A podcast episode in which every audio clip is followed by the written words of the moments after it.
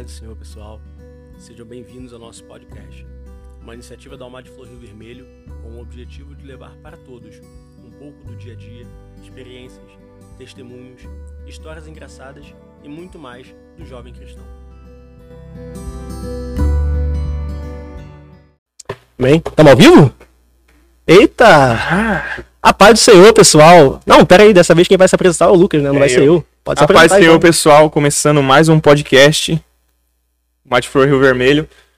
E como praxe, tenho que me apresentar. Eu sou o Lucas, sou.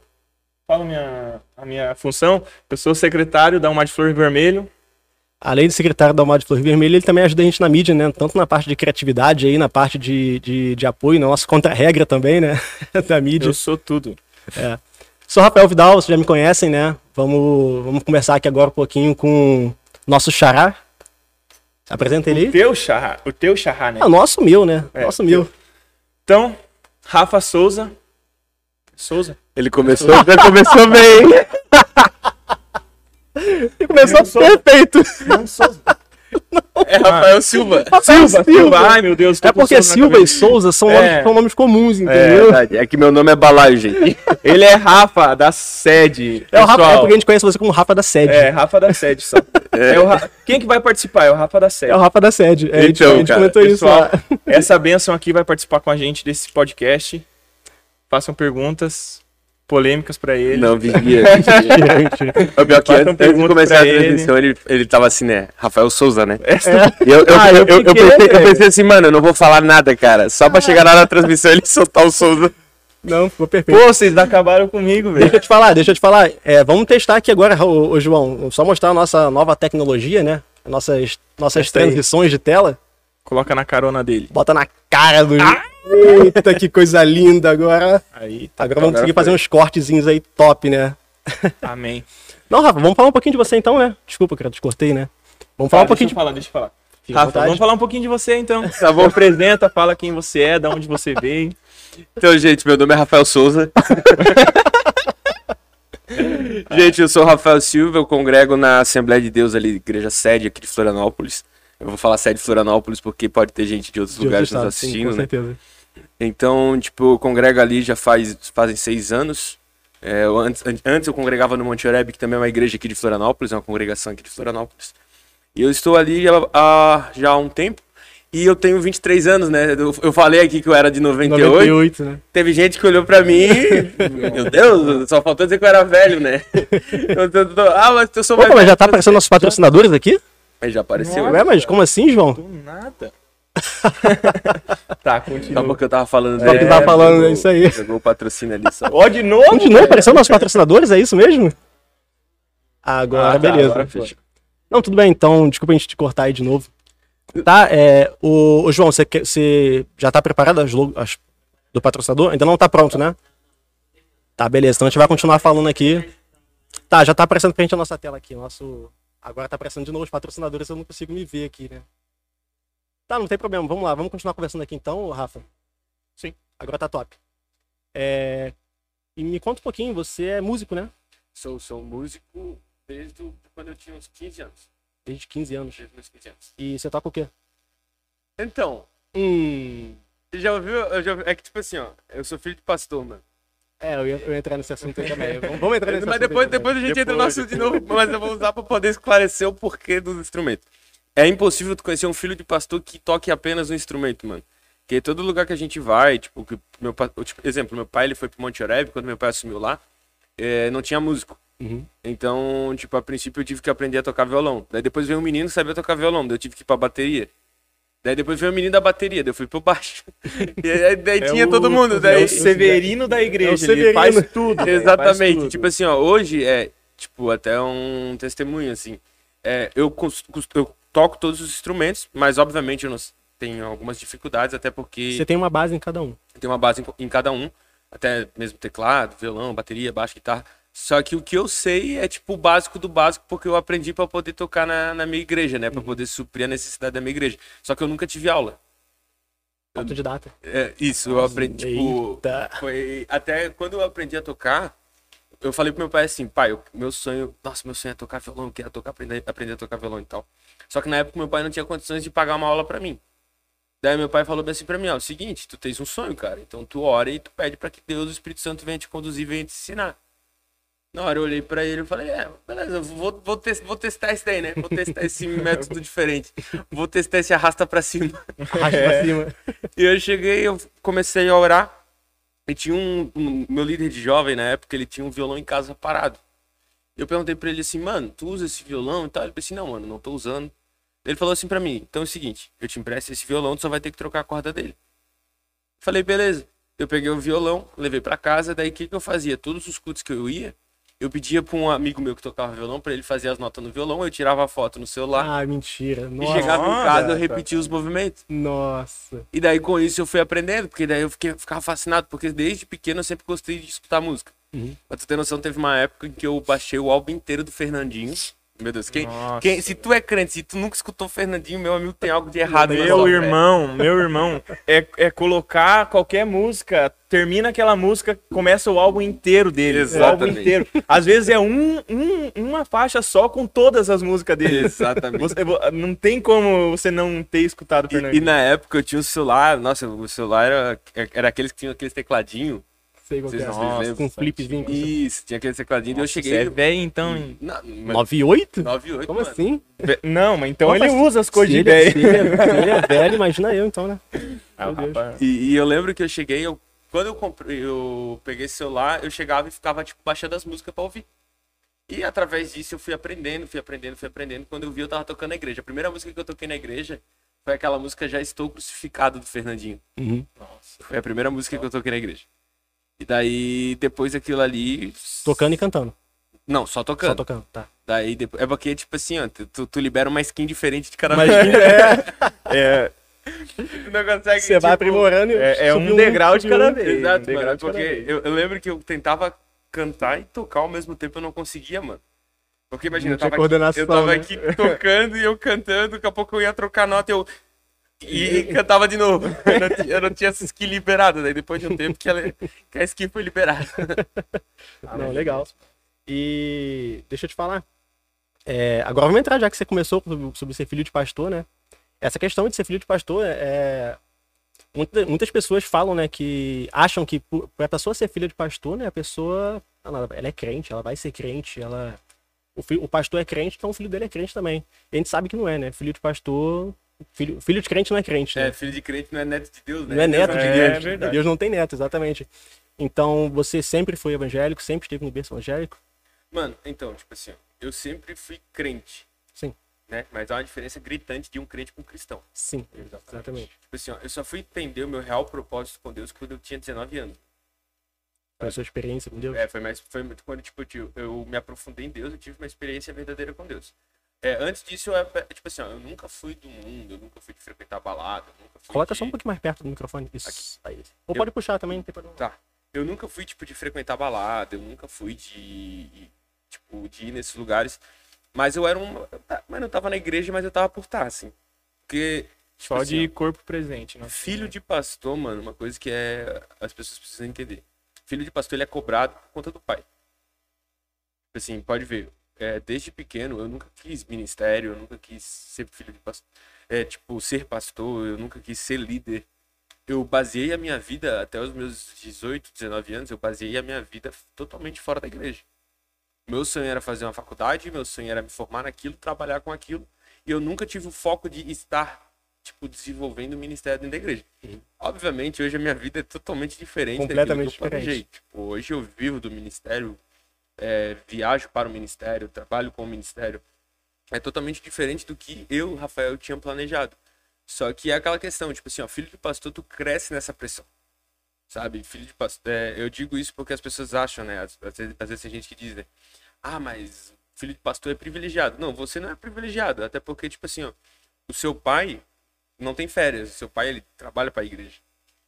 Tu vai ver o seu pai na igreja. Você vai viver com o seu pai na igreja. É diferente, tipo, de uma família que pega assim, o seu filho e, gente, vamos viajar hoje. Tipo, ah, vamos em tal lugar hoje. Sabe? Não, não tem disso, sabe? Eu cresci debaixo dos bancos. Eu dormia, tipo, eu cansei de sair do colégio e com sono eu dormia debaixo dos bancos. Essa era a minha vida. Só que tu cresce também vendo teu pai passar por prova, né? Normal, tipo, tu vê o teu pai ali na igreja fazendo as coisas e tu cria, tipo, é, eu eu ia usar a palavra ranço, né? Mas não- é uma palavra muito forte. Sim. Mas tu cria um pensamento, tipo assim, distante de estar na igreja. Tu fica tipo assim, ah, mano, eu não, ah, eu não quero isso pra mim. Eu quero ser crente, mas eu quero ser um crente normal, tipo, de, de banco. Sim, crente pelo banco lá, vai, acabou, vai E pra vai. casa, volta. É, essa é a vibe, entendeu? Uhum. Então, tipo, a minha vida toda foi essa. É, eu, não, eu não busquei uma experiência profunda com Deus, sabe? Pode ver, tipo assim, ó, eu com 17 anos eu era líder de adolescente.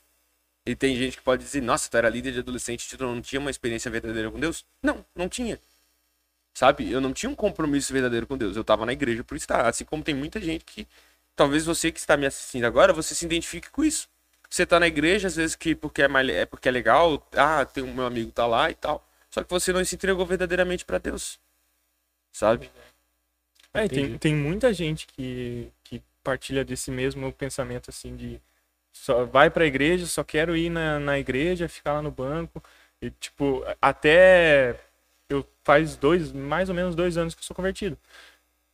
Até um ano e pouco atrás, eu, eu só queria ir na igreja por ir mesmo, sabe? Só Uhum. ir pra estar ali, Pra tinha se sentir pessoal... bem, né? Tipo, ah, É, ah, pro- ah, eu tô fazendo minha parte. Esse, esse era o meu pensamento. Eu tô indo pra igreja, tô fazendo minha parte.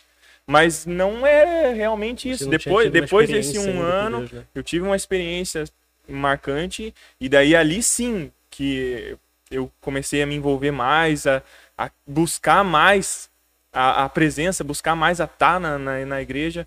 Por causa da presença e não por estar por causa dos meus amigos, por causa do. E a gente vive uma vibe muito errada, tipo, ultimamente. A gente tem aquela vibe de medo de ir para o inferno. As pessoas hoje elas têm medo de ir para o inferno. Ah, porque você tá na igreja, eu tenho medo de ir pro inferno. Não, cara, você tá na igreja, você serve a Cristo por amor a Ele. Por amor àquilo que Ele fez. Sim, sim. Só que muitas vezes esse medo do inferno é pregado nos púlticos, né? Ah, é, você acontece, tem que é estar um aqui, grande você tem que estar né? aqui, porque senão vai chegar o dia e você vai pro Mano, inferno. eu lembro de uma conferência da Almatflu que, teve, e tipo, eu não vou citar nomes, né, porque eu posso ser processado. É, vamos, vamos evitar vou, processo. vou- né? vou evitar nomes. Mas, tipo, eu lembro de uma vez uma conferência na Almatflu que passou, tipo, teve um pastor que começou a fazer o convite, tava Tá, pregando. deixa só a gente fazer um, um rapidinho aqui que a gente vai trocar o som. Vamos lá? Vamos deixar a gente mudo?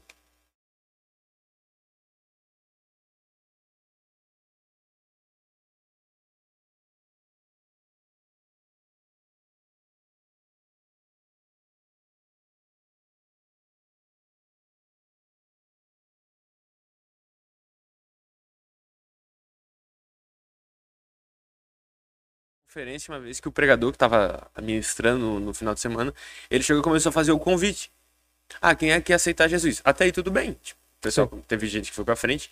Só que de repente, do nada, ele começou a dizer: Ah, sua chance é agora, porque Deus tá dizendo pra mim que é o teu último culto. Se você não vir pra frente, você. Isso é. Nossa, velho. é Daí, e, tipo assim, ó, teve muita gente que realmente foi pra frente. Tá comigo? Só que depois daquele, daquilo lá, eu, eu imagino assim, a pessoa tava ali, só que a pessoa foi por medo. A pessoa não foi por amor.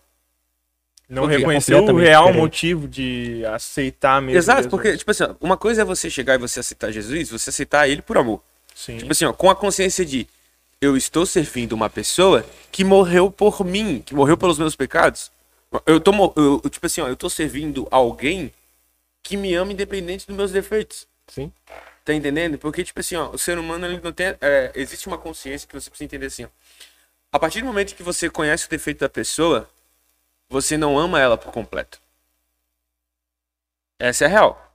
Tipo assim, ó, você não vai amar a pessoa por completo quando você conhece o defeito. Porque, principalmente assim, ó, é fácil você amar alguém que já te fez algo de ruim? Completamente difícil. Nossa. É fácil você. É, é real. É fácil você amar alguém que já pisou em cima de você? Não é. Agora imagina Jesus. Nós, cara, Não tem como imaginar. né? É, não nós- tem, não tem. Nós, nós erramos com Jesus todos os dias, mano. É só você parar pra pensar a partir do momento que a gente diz assim, ó, a gente costuma sempre falar assim, ó. Ah, a pessoa foi lá, ela pisou em mim e ela errou comigo uma vez. Eu perdoo uma vez. Na próxima vez não vai ter próxima. A gente costuma falar muito isso. Tipo, ah, a pessoa fez, ah, mas não é mais a mesma coisa, porque, tipo, ah, a pessoa fez ali. Cara, com Jesus, imagina se Jesus fosse fazer isso com a gente todas as vezes que a gente erra. Ah, já. Já faz tempo já A que gente nós já tá tava... vendo, né? Tá? Então a gente, tipo assim, ó, cara, a gente não serve um Deus de ódio. É, tipo, no nosso Deus não é um Deus que. Não, a gente serve um Deus de amor. Então, tipo, a partir do momento. É, se eu não me engano, foi o José Silva que uma vez falou isso. Ele disse assim: Nós devemos querer estar onde Deus está. Se Deus estivesse no inferno, lá eu queria estar, porque Deus estava lá. Deus tá lá. Nossa, Sabe? Porque, tipo assim, ó, se você for parar pra pensar, por que o inferno é um lugar de tormento? que Deus não está. Nossa, velho, que. Verdade. Sabe? Tipo, o, o, inferno, ele não. é, é, tem pessoas que dizem, né? Ah, o inferno é ruim porque vai ter ranger de dentes. Porque o diabo tá lá. Não, mano, o inferno é ruim porque simplesmente Deus não está lá, mano. Sabe? Se Deus não está lá, é um lugar ruim porque você vai se sentir sozinho, você vai, se- você vai se sentir, tipo. Não vai ter ninguém pra te dar um conforto, Desprotegido. vai- é, Exatamente, desprotegido, tá é. entendendo? Aí que entra aquela questão de quando Jesus voltar e tal, o Espírito Santo ser retirado da terra. Tipo, aí tu percebe, que, querendo ou não, aquela venda, porque nós temos uma venda nos nossos olhos. Porque a gente faz as coisas e nós não temos consciência. A gente diz, né? Não, a gente tem consciência. Não, a gente não tem consciência por completo. Nós fazemos as coisas, só que a gente fica tipo assim, ó. Ah, talvez a gente tem aquele pensamento, né? Tem. Ah, talvez Deus Mas talvez não vai ser tão. é, tipo, ah, talvez não tenha peso nenhum. Sim. Talvez. Só que daí, de repente, depois, quando Jesus voltar, que, tipo, as vendas dos nossos olhos forem arrancadas, nós vamos ter dimensão daquilo que a gente faz. Nós vamos ter dimensão daquilo que a gente fez. Sabe? Então é essa questão, tipo, a gente cresce, filho de pastor, na verdade, filho de crente. Se tu for pegar e tu for ver, a maioria das pessoas, elas não aceitaram Jesus. Elas estavam indo na igreja. Não Quem- pode- é, quem nasce na igreja ensinado é assim. Tipo a- assim, ó, você teve a oportunidade de receber uma oração, de aceitar Jesus. Eu não sei se você é de. Não, na verdade, a minha, a minha avó, ela, me- ela me, me arrastava pra igreja quando eu era mais novo. Aí eu me afastei. Mas aquele ensinamento de trazer pra igreja foi o que me fez voltar. A semente plantada. Então, tipo, Foi a foi, a semente. Então, tipo assim, ó, querendo ou não, você teve essa consciência, tipo, de voltar. Agora, quem nasce na igreja não tem essa consciência. Uhum. Sabe? Quem nasce na igreja, tipo assim, ó, é- essa consciência é despertada quando tu começa, tipo assim, ó, o Espírito Santo começa a ter pressa na tua vida e tu começa a ver que as pregações, porque, tipo, tem pastor. Meu pai chegou um dia pra mim, pegou, sentou eu, meu irmão mais novo e o meu irmão mais velho. Nós estamos em três. Só do meio. Sou do meio. Daí meu pai chegou, sentou com a gente assim e falou bem assim, ó. Ó, seguinte, vocês precisam entender que vocês não são cristãos. Na hora a gente olhou um pro outro assim, a gente pensou assim, o que, que meu pai tá falando? Como assim, velho? Silêncio, Como tipo, na assim? sala, todo mundo olhando. Não, deu aquele silêncio e eu fiquei tipo assim, como assim, cara? Meu pai tá dizendo que eu sou do mundo. É. Eu, daí meu pai chegou pra mim e falou assim pra gente: vocês precisam entender que vocês precisam aceitar Jesus no coração de vocês. Não é o fato de eu a vida toda ter levado vocês pra igreja que isso torna vocês cristãos. Vocês precisam tomar uma decisão. Imagina se todo pai tivesse essa consciência. Tem Nossa. pai, eu, cara, eu, eu fico imaginando, tipo assim, ó, eu fui me batizar, sabe com quantos anos eu fui me batizar? Tipo, nas águas? Fui me batizar nas águas com 16 anos. É, foi, acho que foi o mesmo. Eu fui com 15, 15, bem novinho. Quando, quando, quando eu me batizei, teve gente que olhou, você se batizando agora, filho de pastor, criado na igreja esse tempo todo. Eu cheguei e olhei, mas é agora que eu tô tendo certeza do que eu quero. Exatamente. Isso é uma, é uma, uma das coisas que eu também paro pra pensar. É, eu não consigo entender as pessoas batizando uma, uma criança, sabe? Um pré-adolescente, por exemplo. Porque, por mais que a pessoa, foi o que você falou, a pessoa tá na igreja, tá frequentando, ela ainda não Mas tem ela aquela não tem a noção, sabe? Não tem a consciência de que é isso que eu quero pra minha vida, pro resto da minha vida. Sabe? E, não é- e não é é um caminho sem volta, na verdade. Quando Sim, você se batiza, você morreu pro mundo. Você morreu pro mundo. E tem gente que não tem consciência, mano. Eu conheço, tem. eu conheço várias pessoas que se batizaram, Também, Que elas- também conheço várias pessoas. elas nem sabem o que fizeram. Sim. Sabe? Tipo, teve uma pessoa uma vez pra mim que falou bem assim, Rafa, meu Deus, eu me batizei. Eu, tá, tu se batizou e o que significa o batismo? Ah, mergulhei lá e É, Ah, eu Deu tomei um- um banho de piscina, a água tava Ah. meio quente, mas, né? dei um tibum ali na piscina. dei um- só um molhei o cabelo. Então é, é, é- é, tipo, é, hoje em dia foi. Por isso que quando falou na questão do filho de pastor, você. Cara, não é fácil. Imagina. Não é fácil ser filho de pastor. Tem gente que chega e diz bem assim, ah, mas, mano, como eu falei ali no começo, filho de pastor é privilegiado. Não, mano. Filho de pastor não é privilegiado. Sabe?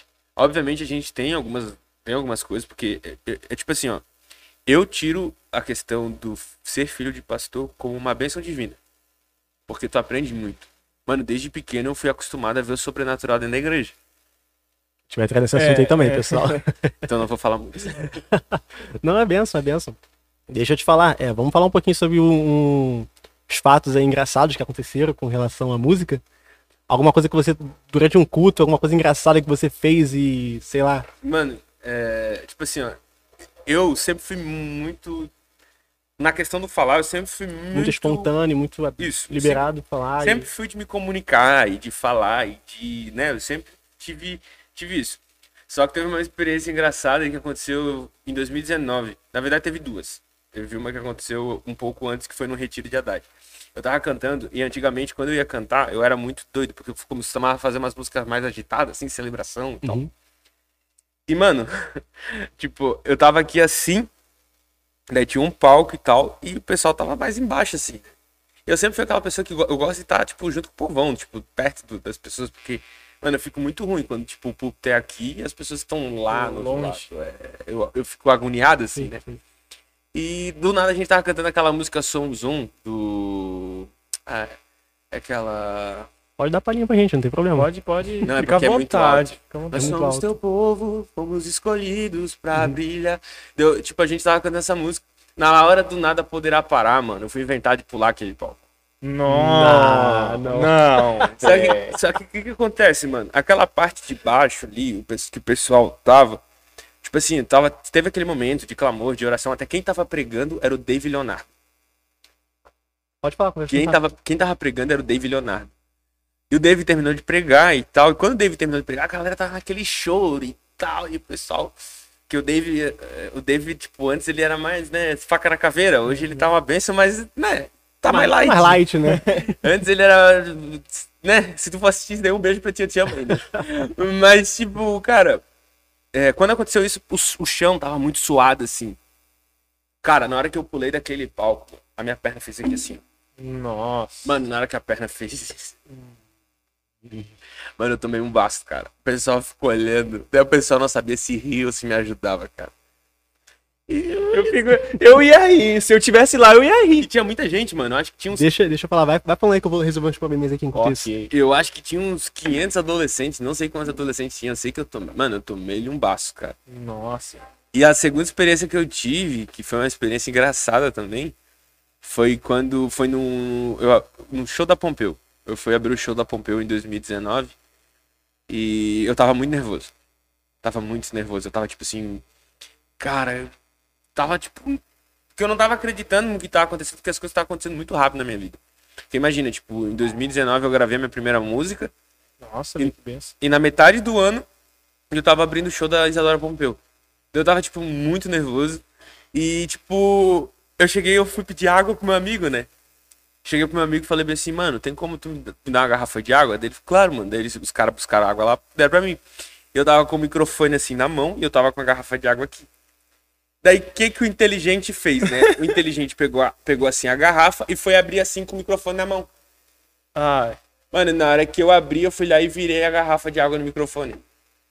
Não. Mano, quando eu virei a garrafa de água, eu pensei, né? Ah, não deve ter dado nada. Peguei o microfone, passei na calça, né? Fingindo que nada aconteceu, né? O famoso sorri e acene. Passei, passei o microfone na calça e tal. E continuei. Mano, na hora que eu fui começar a cantar, o microfone começou a dar choque. Cara, eu tinha mais, acho que uns 20 minutos.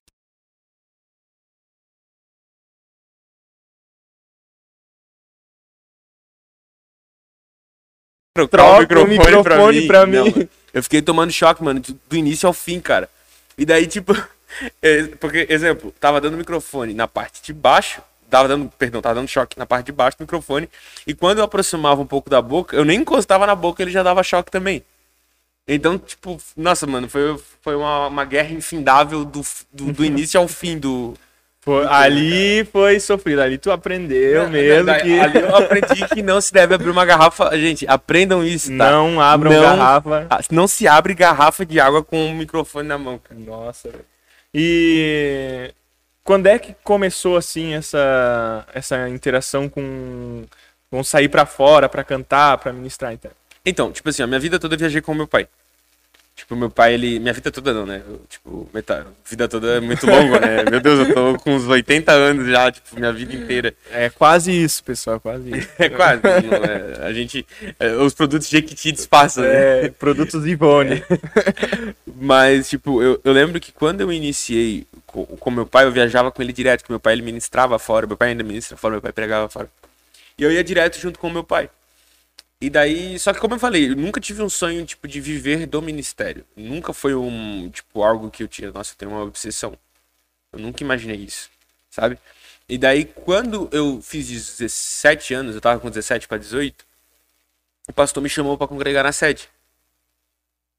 Eu fui com ele e tal, fiquei congregando lá um tempo. Mas já fazia alguma coisa fora da igreja que Não, você eu congregava? só cantava. Só cantava, tipo, na minha igreja Na- local.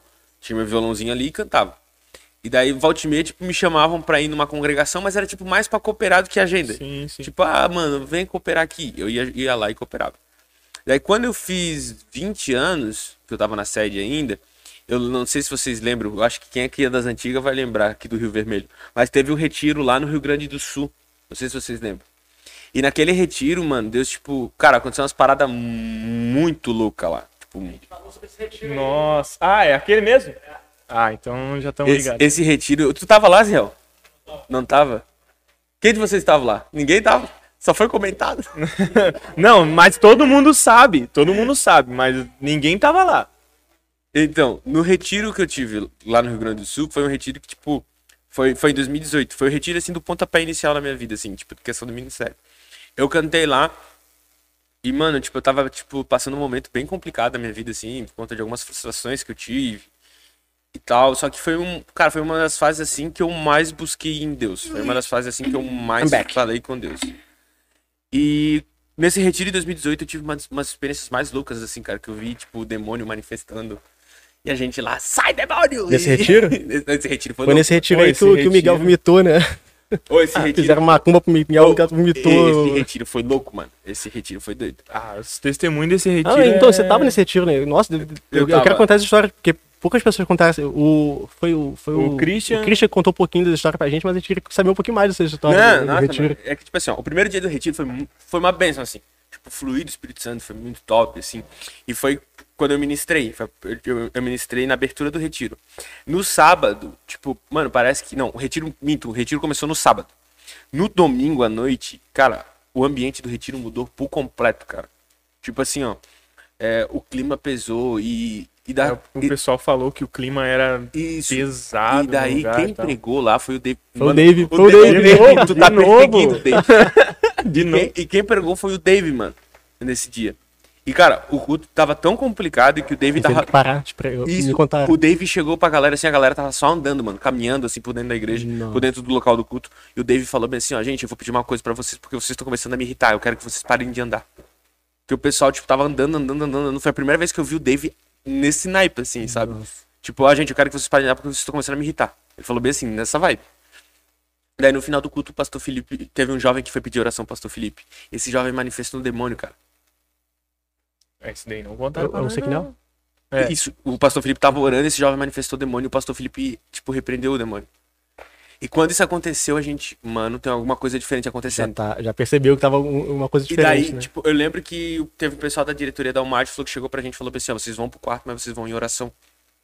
Tipo, eh, começaram a falar, vocês precisam orar e tal, tal, tal, porque tem- o clima tá pesado, sabe? Daí a gente foi ver que o local, o local do sítio lá tinha um monte de coisa, tipo... Mas a partir de que dia que vocês viram que. Foi no domingo. Já no domingo mesmo. Foi né? no, é isso, o retiro começou no sábado, foi no domingo à noite. E daí eu lembro que na segunda-feira de manhã, pastor Felipe chegou e falou pra todo mundo assim, ó, hoje vai ser apenas oração. Ninguém vai cantar, ninguém vai pregar, vai ser só oração. Foi nessa vibe, mano? E daí o pastor Felipe chegou e ele conversou comigo e ele pediu pra eu cantar na, tipo, de manhã, assim, que ele tava terminando a consagração. E, mano, eu fui com medo, assim, porque, nossa, o pastor Felipe, quando. eu acho que ele assistir isso, o pastor Felipe, quando ele tá bravo, mano, dá medo, cara. O pessoal vê o pastor Não parece, né? A gente olha lá no Instagram dele, tão não, felizinho. E nesse dia o pastor Felipe, ele tava, tipo. Não é que ele tava bravo, mas ele, tipo. Na verdade, ele tava bravo com o diabo, né? Ele tava, Tipo, ele tava percebendo como é que tava o ambiente. é, tava ele viu que o ambiente sério. tava, tipo. E o que que acontece, mano? O que que aconteceu é que, tipo assim, ó. A Almaty sempre foi uma bênção, só que a galera, tipo, tava vindo numa vibe muito de movimento. Não tava vendo uma transformação. Tipo, o pessoal tava indo nos retiros, mas tava indo nos retiros e depois saiu do retiro continuava com a mesma vida que levava, sabe? Daí, nesse retiro de 2018, eu lembro que o pastor Felipe, a gente começou, eu cantei lá e foi onde que Deus, tipo, ele começou a trabalhar muita coisa em mim. Que eu comecei a viver, tipo, comecei a ver o sobrenatural de Deus, eu comecei a ver o que Deus tava fazendo. E daí, nesse, nesse, nessa segunda-feira de manhã, depois dali, pra vocês entenderem, no, no domingo de manhã, o pastor Felipe ele fez uma reunião entre só homens e só mulheres. E nessa reunião só de homens, o pastor Felipe falou sobre pornografia, sobre fornicação, sobre um monte de coisa, sabe, com os meninos. E à noite aconteceu tudo aquilo ali de manifestação de demônio. Aconteceu. Mano, era madrugada, cara. Era madrugada e tinha demônio O manifestando. pessoal dizia que tava orando e escutava passos assim em volta, Isso, fora do tinha quarto. demônio. e não- E tipo assim, ó, nesse dia, mano, eu lembro que a gente não dormiu. Tava. A gente tava no quarto e eu chamei os meninos pra gente ir pra rua pra gente orar. Eu pensei, mano, vamos fazer um. E tipo assim, até tinha alguns jovens do Rio Vermelho lá com a gente orando. Porque a gente foi no quarto, porque o nosso quarto ficava do lado dos jovens do Rio Vermelho. E a gente chegou e falou bem assim, gente, vamos orar. A gente chamou a galera pra rua, se eu não me engano, até o Miguel tava nesse dia. A gente chamou a galera pra rua, a gente fez uma corrente de oração. E daí, tipo, tava a gente orando de um lado e as meninas estavam orando do outro. Porque começou a manifestar demônio dentro dos quartos, mano. Tinha menina manifestando demônio dentro dos quartos. Eles cont... a, né? a Gabi contou que foi bem tenso, assim. É, elas orando, cada uma no seu lugar, assim, e ouvia passo, olhava pro lado, não tinha nada, ou, ou tinha vulto, alguma coisa. Não, tipo, Cara, foi uma opressão, assim, foi uma opressão É, o- eles disseram que o ambiente lá, o sítio, na verdade, né? O, o local onde, era, onde foi feito o retiro foi um local, era um local meio, meio cabuloso mesmo, né? Tinha um, Não, era, mas. Tinha uns negócios de um, umas imagens. um- Sim, sim, tinha umas paradas diferentonas, assim. Então, tipo assim, ó, eu lembro que o pastor Felipe chegou a entrar em contato com o pessoal de circulação daqui de Floripa, de circulação da, das irmãs, pra interceder daqui, mano. E daí o pastor Felipe, tipo, tinha- tinha uma programação totalmente diferente. O pastor Felipe mudou toda a programação pra trazer o pessoal pra, tipo, outra galera pra estar ajudando. sim. Mas, cara, foi, mano, foi muito louco. Daí, depois desse retiro, que Deus foi lá e, tipo, deu um gatilho na minha mente. Deus falou assim pra mim, ó, ou tu cria vergonha na tua cara, ou tu vai ser apenas mais um. Era isso que eu ia fazer, essa pergunta que eu ia fazer contigo. Quando foi o momento que você, tipo, falou, ô, eu quero ser um levita, eu quero ser um cantor. Então, tipo, é, foi do- depois ali desse retiro de, de, de verão. Porque, tipo, Deus ele fez muitas coisas através da minha vida. E, mano, eu não merecia nada. Na verdade, até hoje eu não mereço nada, né? Ninguém é merecedor de qualquer coisa. Só que, tipo assim, na época, mano, eu, tipo, quando aconteceu isso, eu falei assim, Deus botou na minha mente assim, ó, ou tu vai fazer, ou eu vou te tirar e eu vou colocar outra pessoa pra fazer. Foi muito nítido. Sabe? Pode ver que, tipo, eu me isolei de todo mundo, cara. Tipo, do meu grupo de jovens, eu me isolei. Sabe? Porque a galera tava vindo, tipo, eu não, não tenho vergonha de falar isso. Tipo, a galera tava vindo uma vibe totalmente diferente dos meus amigos, de quem tava em volta de mim, sabe? Tipo, porque eu- durante muito tempo eu tava naquela vibe de competição, tipo, ah, o nosso grupo de jovem é o melhor do que não sei quem. Tipo, eu tava nesse, nessa vibe.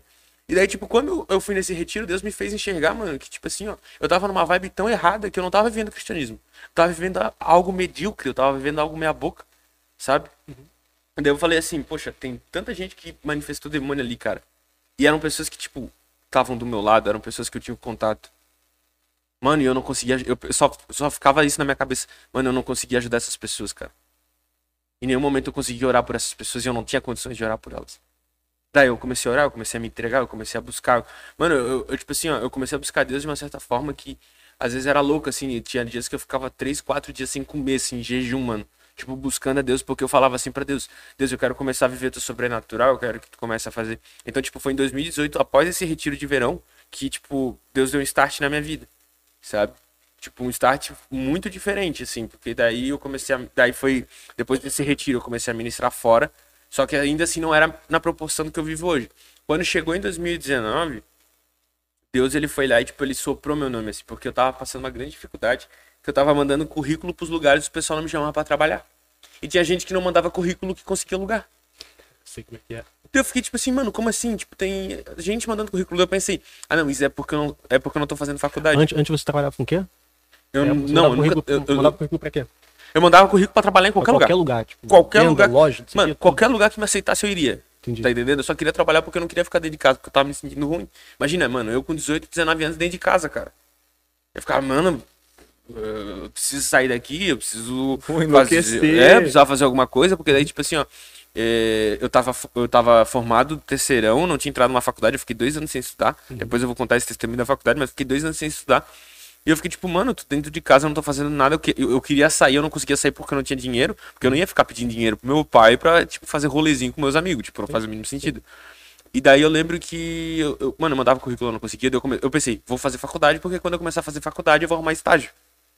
Mano, sabe o que é o meus calouro conseguir estágio e eu não consegui, mano? Qual que é a faculdade de quê? Eu faço biblioteconomia.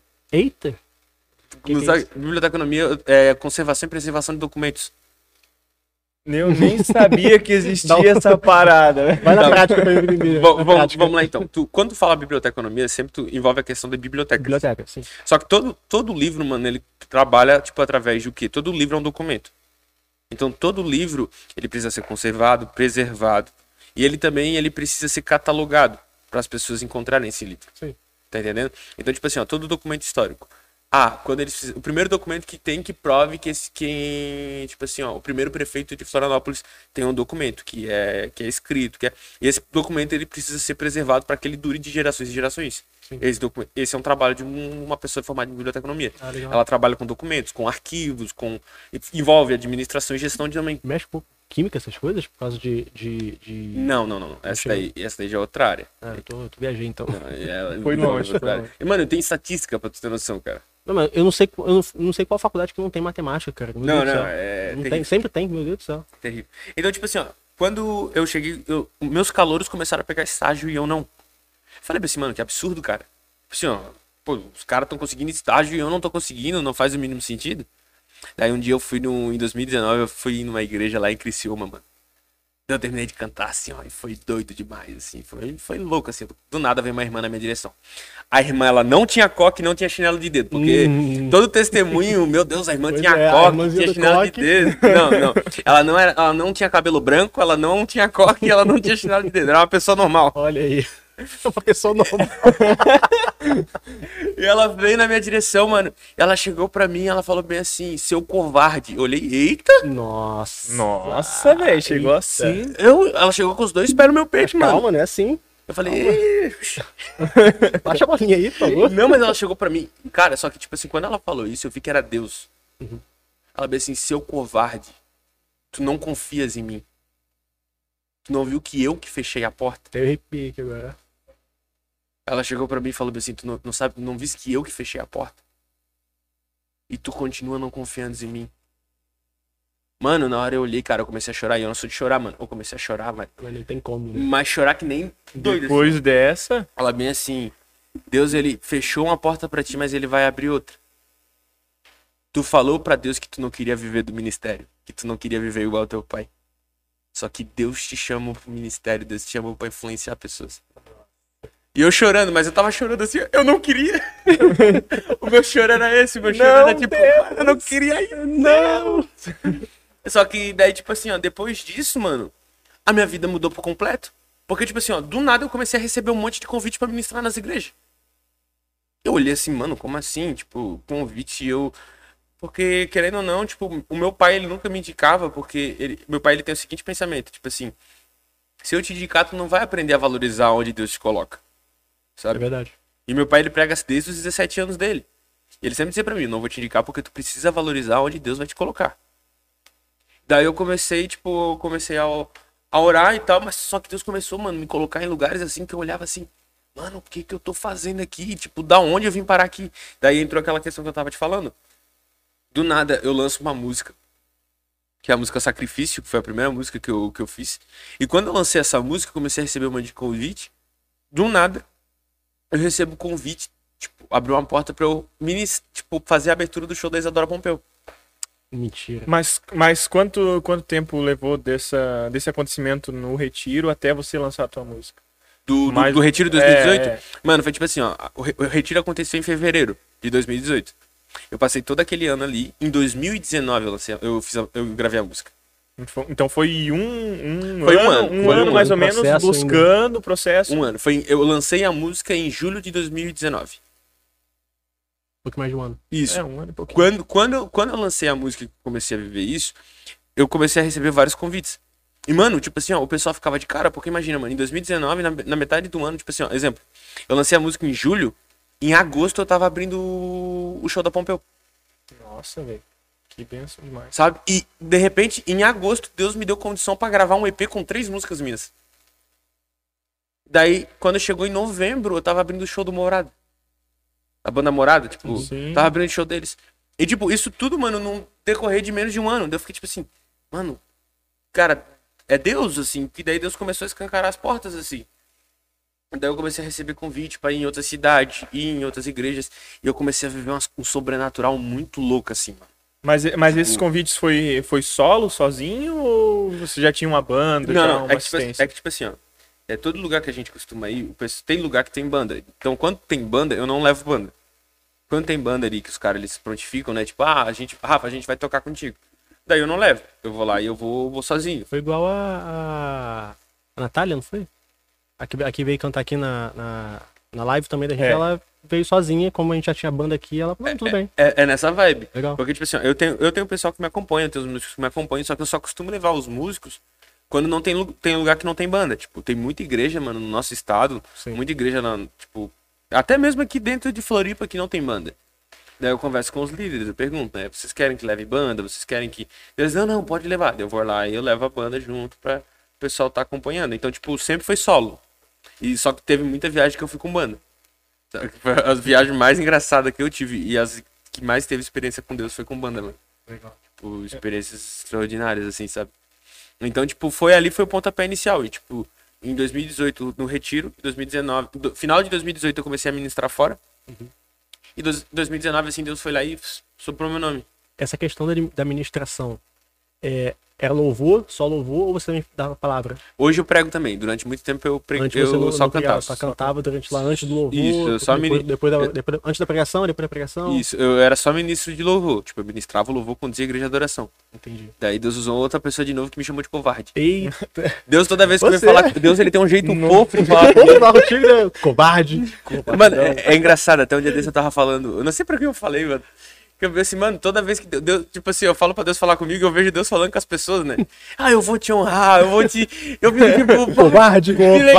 Quando Deus vai falar comigo é pra dizer bem assim, vai ter que botar a cara no pó, tem que orar mais, tem que jejuar. Eu fico bem assim.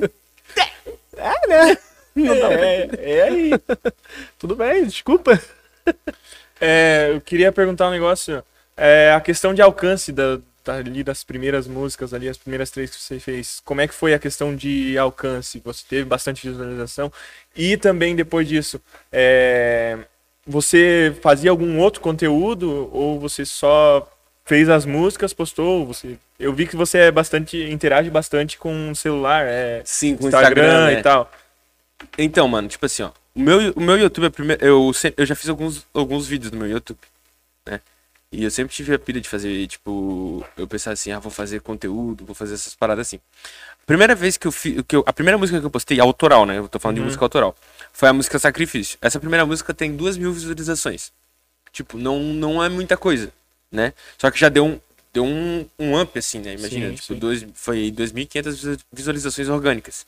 Foi a primeira música que eu lancei. Quando eu lancei essa primeira música, é, eu comecei a fazer um projeto junto com o Arthur. A gente começou a planejar a fazer um EP.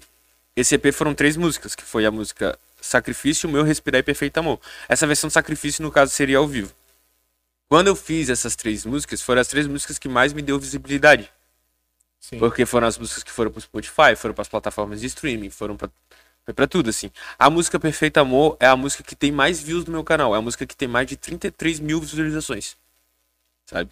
E, e- e engraçado que quando eu lancei essa música, eu, tipo assim, eu fiz sem pretensão nenhuma, mano. Porque, tipo, quem investe em música autoral hoje, tipo, a pessoa que lança, grava uma música hoje, tu não tem retorno Sim. tu só tem gasto.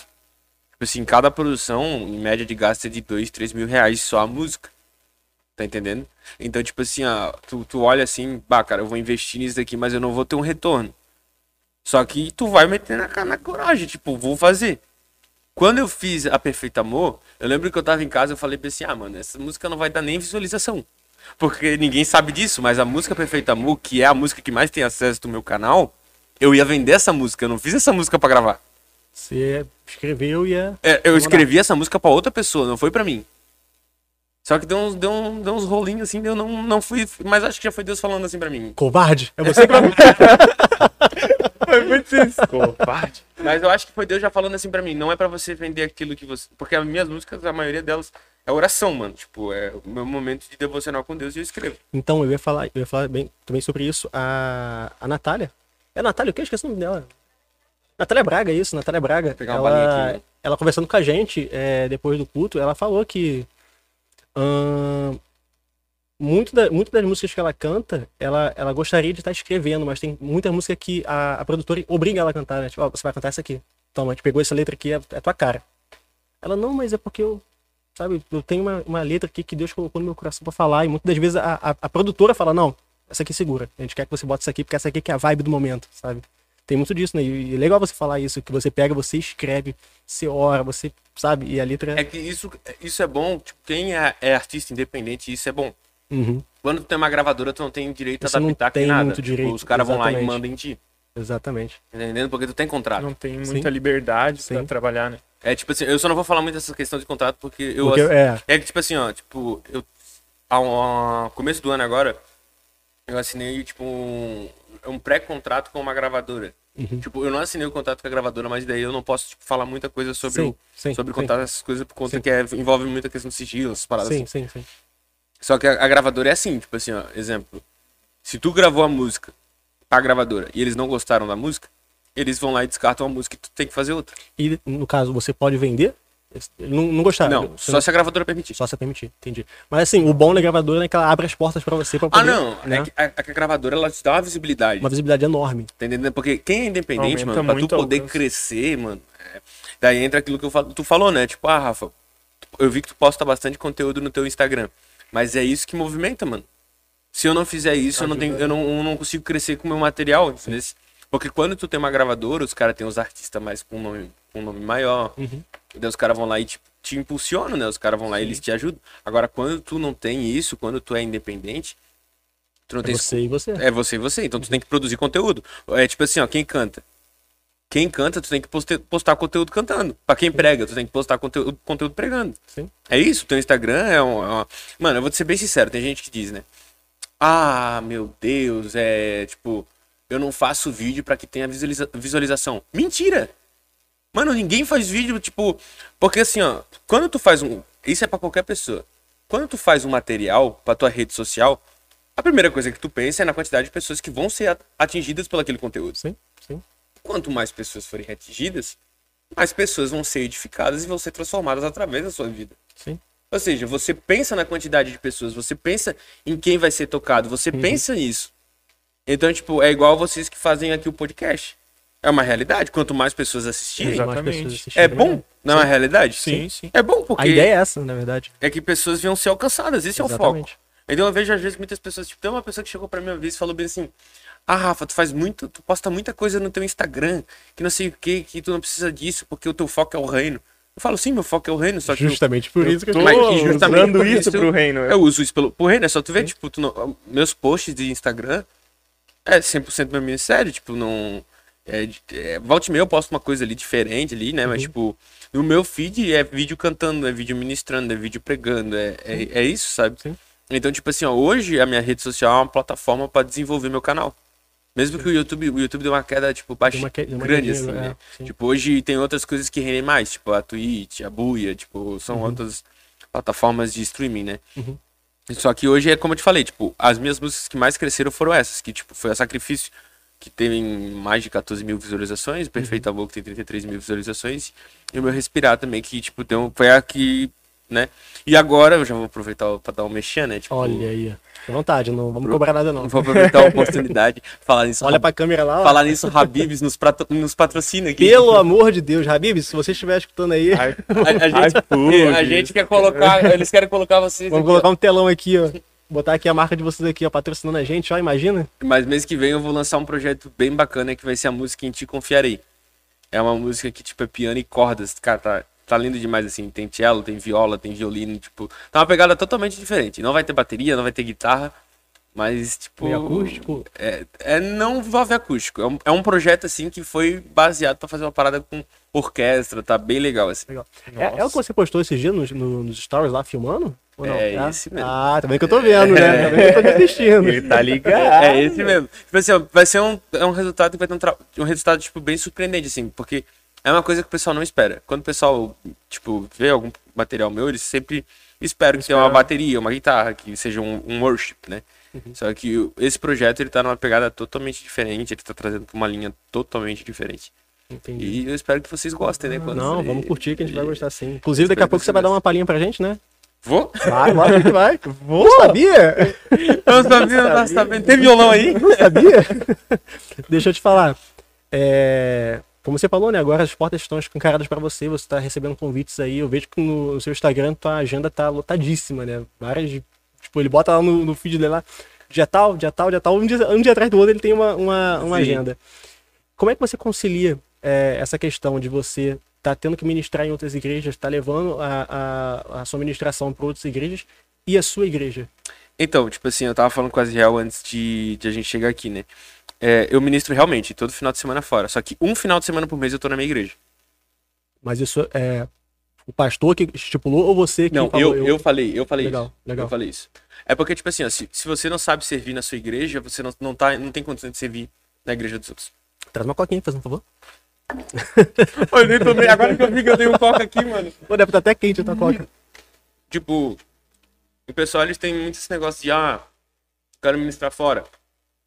Eu tenho a oportunidade, mano, de ministrar fora todo final de semana. Deus, ele me abençoou com isso. Se eu quiser, eu consigo ministrar todo final de semana fora. Mas a, a igreja permite também, né? Porque a, a sede, acho que ela tem mais de uma banda ali que. que... Tem quantas bandas a sede? Tem bastante, tem umas três formações. É, eu, tipo, dá pra você. Eles dão liberdade de você sair pra fora. Tipo, a nossa Mano. igreja só tem uma banda. Então, se sair três pessoas da banda, acabou. Mas, mas eu vou contar um negócio pra vocês. Sabia que eu não. Eu, faz, eu acho que uns três meses que eu não canto na sede. E não é porque eu não estou no culto. Eu tô no culto, mas eu não canto. Mas as, as outras bandas. tão- As, as outras bandas, as outras formações continuam ali. Mas é, tipo assim, ó, por opção minha. Porque o Vitor Fagá, que é o meu líder de louvor lá. Ah, um beijo, Vitor. Te amo. O Vitor Fagá, que é o meu líder de, de música lá na sede, ele chegou pra mim e ele fala pra mim, Rafa, quando tu estiver aqui, tu avisa pra gente te colocar na escala.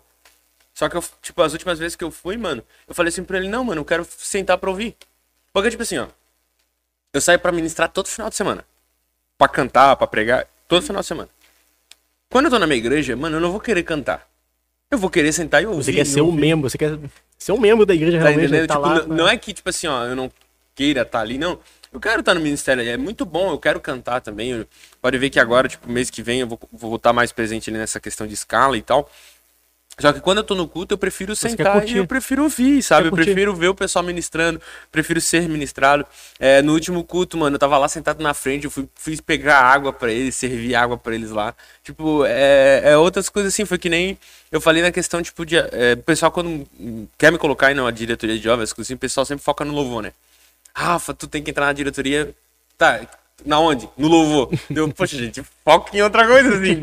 Porque, tipo, tu faz tanto isso em outros lugares que quando tu tá na tua igreja, tu quer desenvolver uma coisa totalmente Trabalhar em, diferente. outro, em outra área. Então, tipo assim, ó, é, a questão de servir na igreja. Eu ministro fora direto, mas a- eu, eu concilio assim, tipo, todo primeiro domingo do mês eu tô na minha igreja local, que é o culto de ceia. Né? E aos sábados, daí eu tô no Rota, que é o nosso culto de jovens na sede. Mas dia de semana eu vou na minha igreja. Tipo, ou eu vou na terça, ou eu vou na quinta, ou eu vou, tipo, eu foco num desses dois dias e tá, tá servindo na minha igreja. Então, porque, tipo assim, congregar é bom, mano. Se tu não tem raiz, é complicado, Exatamente. sabe? Exatamente. Tipo, hoje tem muita gente que quer cantar, cantar, cantar, cantar, cantar, can- pregar, pregar, pregar fora e não congrega. Daí é, Tá sempre, tá sempre fora. é difícil. É, qual, qual que é o nome das, da- das bandas que tem lá na, na série? Não, lá é só o Ministério de Louvor do, da sede mesmo. É o Ministério de Louvor de Floripa, é o nome. Ah, tá. Mas aí são várias, várias, várias pessoas que vão mudando, é isso? Isso, tipo assim, ó, é, é- são formações. O Ministério hoje. Deixa eu ver quantas pessoas são. Fica à vontade aí. Inclusive, ô João, já tá pronto aí os patrocinadores ainda não? Tá. Tá, beleza. Você quer, que- você quer que a gente fale então da Flor do Morango enquanto isso? Beleza, então daqui a dois minutinhos a gente bota. Sem Aqui, ó, pra vocês terem noção, são 26 pessoas. 26 Isso pessoas. entre músicos e, E vocal. Isso é o grupo do WhatsApp de vocês? E, e, tipo, são 26 pessoas no Ministério do Louvor. Quando o Fagá chegou lá, não tinha nem Ministério do Louvor, mano. Nossa. Quem, quem montou esse ministério foi o Fagá. Eu. Nossa, legal afagar. Que eu- Você- o pessoal deve estar assistindo. Muda a câmera ali de novo, perto do botãozinho da câmera aqui. Deu... Vocês não conhecem o Vitor Fagá? Eu não conheço o Vitor Fagar. Eu, eu acho que vocês vão conhecer pelo que eu vou falar. É um cara que tem um teclado vermelho de óculos que parece o David Leonardo. Vixe. Vocês vão sempre ver ele na sede. Eu não conheço. Não, mas daqui a pouco, daqui a pouco tu vai conhecer. Daqui a pouco eu vou conhecer. Tem um ano que eu tô aqui na igreja. É, e- ele faz um ano, eu faz hum, dois anos. Então já era pra ter conhecido já. Mas Covarde. eu fui muito. eu fui muito, muito. Poucas vezes assim na, na, na sede.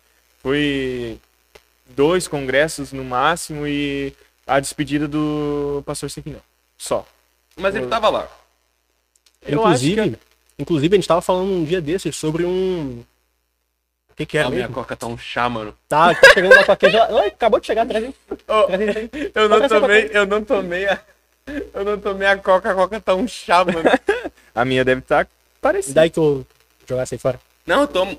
Vai tomar, já que quer tomar, tomar um. Eu vontade. tomo esse chá. Bota aí, bota aí. Mas o. O Fagar, quando a gente chegou lá, o Vitor Fagar, não, ti- não tinha ministério na igreja. O, o ministério que, tipo. Era assim, ó, o pastor Adilson ele ia cantar. E ele perguntava assim: gente, quem é que vai estar no culto hoje? Daí era eu, eu, eu, eu, eu, montou a formação. Era nessa pegada? Do nada. E se não tivesse, pessoal, daí Era ia, só ia ele. cusqui, cusquitinho. Era só ele, tá entendendo? Entendi. E- mas daí o Vitor foi lá, o Vitor foi lá e montou outra. Montou outra. Montou uma banda, né? Sim. Daí ele começou a montar várias formações.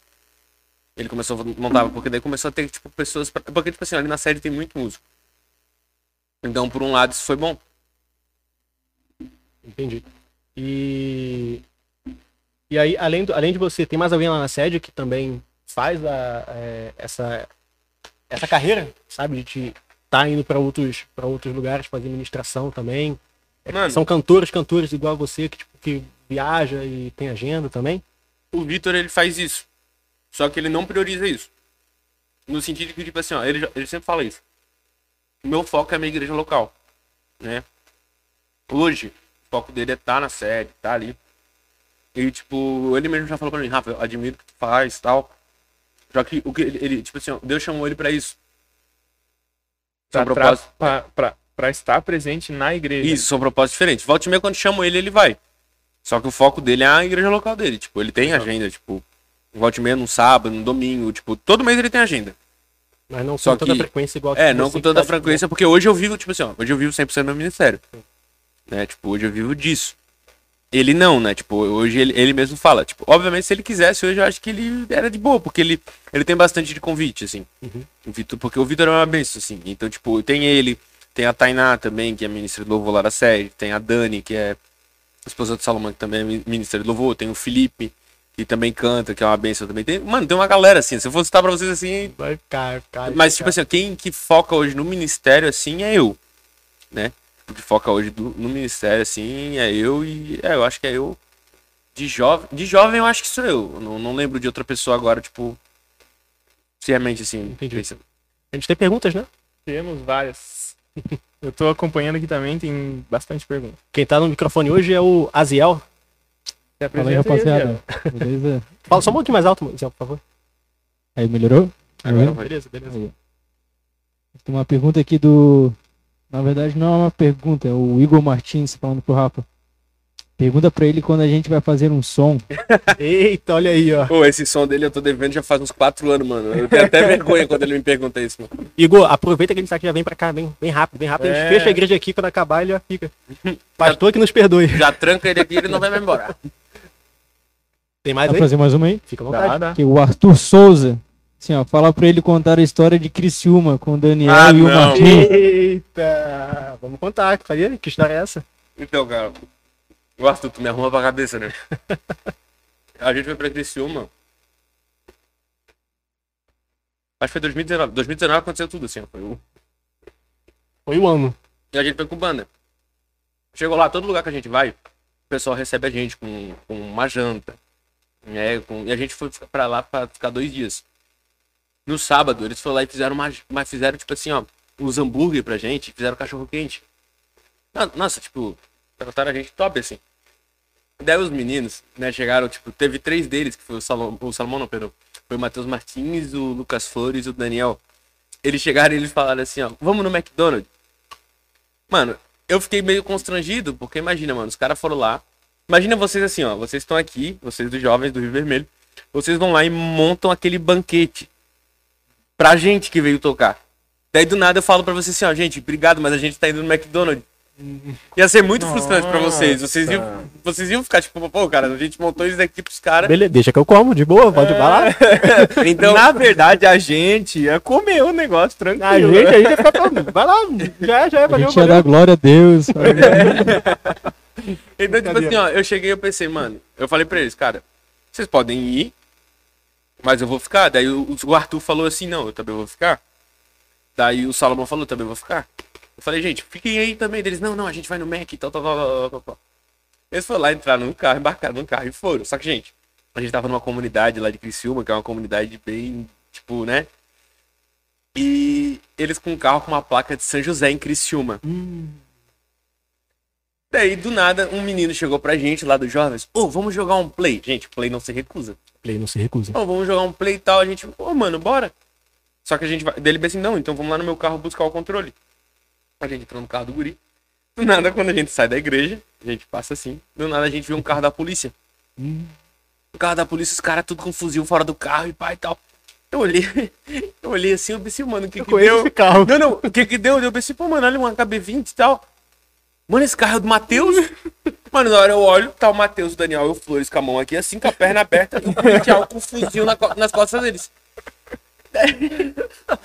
Eu só vim cantar um louvor aqui, policial. Daí na hora eu olhei assim, eu falei, mano, que doideira. Daí a gente passando com o carro assim do lado, daí o menino lá de Criciúma chegou pra gente, olhou pra nós e falou bem assim, ô, vocês querem parar aqui e tal, pra conversar ali, pra ajudar? Daí o Arthur olhou aqui, parar o quê? Deixa eles ali. A gente vai jogar play, pelo amor de Deus. E daí a gente foi assim, mas, mano, Deixa eles comer Mac. Nesse dia, mano, eu tive certeza que crente é fofoqueiro, mano.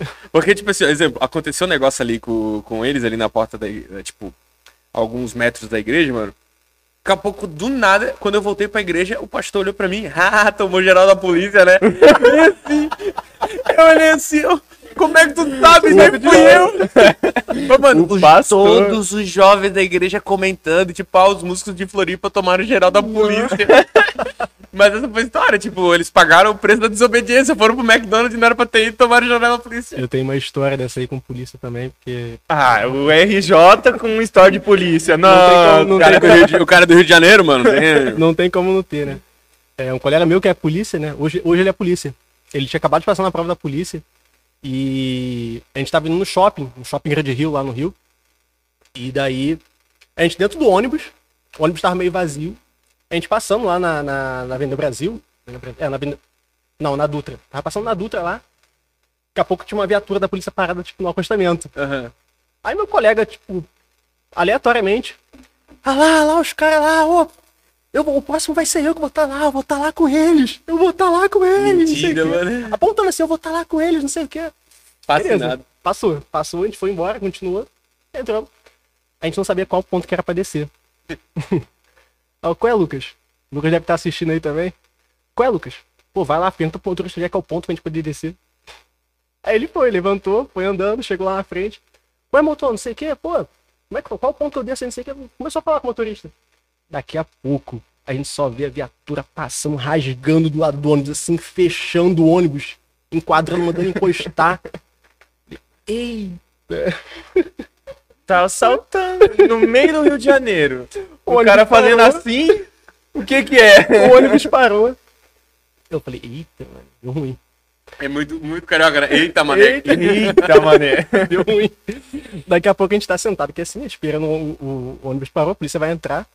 Só entra o policial, que é assim na, na, na- na porta de trás, com um fuzil aqui assim, ó.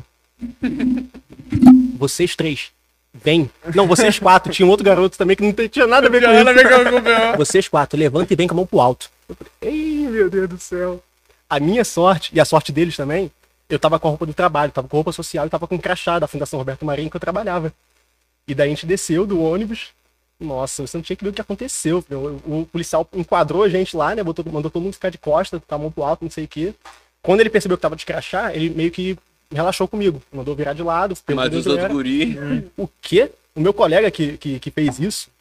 Oh, o policial colocou ele de costa, deu chute na perna dele, não sei o que, na hora de revistar, botou a mão aqui, aqui, não sei o que, não sei o que lá. Aí viu que não tinha nada. Mandou ele virar de frente. Esse foi o policial bom. Nossa. Esse foi o policial bom. esse aí foi o policial bom, imagina o ruim, né? Esse foi o policial bom. Porque depois dele veio um outro policial com a pistola na mão. Nossa. Meu irmão, que negócio é esse de ficar apontando arma pra gente? Pô, é muito RJ, mano. Que, e assim, ele falou com palavrão, né? a gente não vai falar aqui, mas que negócio é esse de você ficar apontando arma pra gente? Você tá ficando maluco? Até ele explicar que ele, não, eu passei na prova da polícia e eu tava fazendo uma homenagem dizendo que não, o próximo vai ser eu. A homenagem do Tá Olha a homenagem do cara. A homenagem do cara.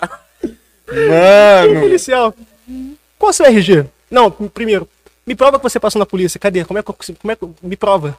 Aí ele entrou no WhatsApp lá, mostrou lá o grupo que ele tinha, do pessoal formando e tal, do pessoal que passou no concurso. Aí ele, tá, me dá teu RG. Ele, "Hum, tá, tamo aqui. Bom saber, já peguei teu RG aqui já. Já começou muito bem na polícia você. Deixa eu encontrar comigo. Depois, depois liberou a gente e a gente foi embora. Mas imagina, Não, imagina o, o cagaço que a gente teve. Não, tipo assim, meu ó, Deus do céu. Eu, eu, eu nunca tomei geral da polícia, mano. Tem até gente que diz assim pra mim. É "Mano, geral que vocês falam? Aqui, é geral. É geral. Não sei, eu vocês nunca falam geral também? Eu nunca escutei sei, esse meu termo enquadro. geral. Tomei um Ah, embate. não, mas é em quadro, mas a gente fala geral da polícia porque os caras vão revistar, né? Estão dando geral. no- Tô falando geral, beleza. eu, já- eu já escutei, tomei um embaço. Ah, não, mas, Tomei emba um- mas embaço é, pô, embaço é quando cai aqui no chão aqui. Isso aqui é embaço.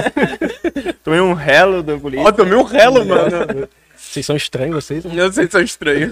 Estranho é o cara que faz assim ó, pra polícia. Hã? O Elenai tomou um na frente de casa? Eita.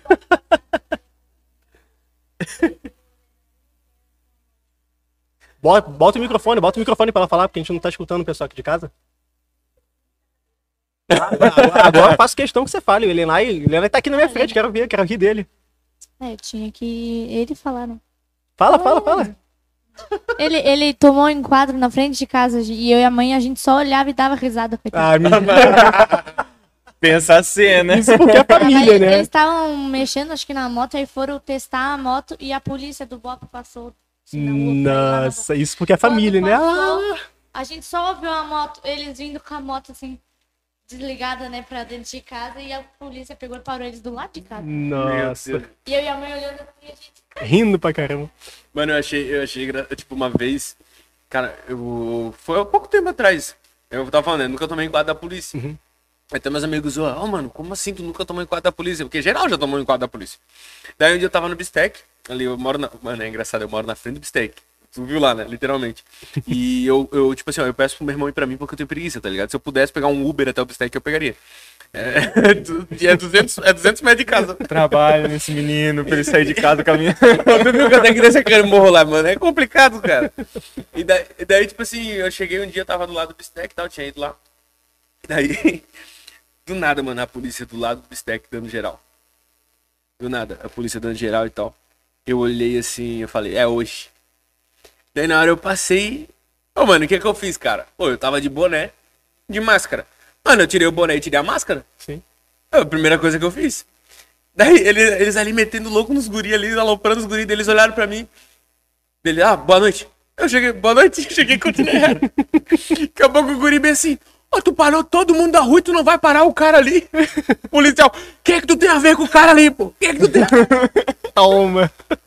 Ô, mano, eu só cheguei, o louco pra rir, eu me mandei, mano, botei a máscara na cara Rindo pra caramba. e rindo muito, mano. Deixa eu te falar. O, o João, já terminou, terminou as artes lá? Vamos botar aqui rapidinho só o patrocinador, porque já tem. Quanto tempo que a gente tem de live aí? Bastante. Passou rápido, hein? Passou, né? Acho que já tem mais de uma hora. Não tem? E depois dos patrocinadores tem uma pergunta especial. Né? Tem uma perguntinha? Você quer, você quer, quer fazer. Ô, Miguel, uma benção. Em fa- em falar nisso, depois a gente tem que fazer uma oração, né? Pelo primo do Miguel que tá, tá no hospital. O Miguel ia estar aqui com a gente hoje, mas o primo dele tá no hospital. Parece que surgiu uma, uma oportunidade para ele fazer uma cirurgia amanhã, uma cirurgia na cabeça, bem, bem, Delicado. bem delicada. Então a gente vamos, vamos levantar um clamor por ele também. Aproveitar o Rafa aqui também. Agora ele vai fazer a oração, porque já no começo pedi. Ele fugiu, agora Tá, ô João, você coloca então os patrocinadores? você fala de Vamos botar aí. Passa só o, o coisa pra mim. Já pode botar aí o primeiro. qual coisa que você... Beleza? Isso aí é o da Flor da Moranga, né? Tá, deixa eu pegar um texto pronto que a gente tem aqui. Inclusive já pode passando as fotos aí, os slides pra vocês pra mim, velho. Beleza. Tá, é, a Flor da Moranga aí é uma é, é a boutique, né, que, que fica lá junto com a, com a Fran, né, o Estúdio Fran. Estúdio pra Isso aqui, aqui no Rio Vermelho, né? É, são várias, várias roupas que, que elas têm lá, um, produtos bem bons. É, nós estamos aí com o QR Code, que é o, o- Só você aproximar o teu celular que vai jogar direto pro Instagram deles. É, inclusive, vocês podem estar mandando mensagem para eles, é, seguindo a página deles também no- no- no Instagram, né?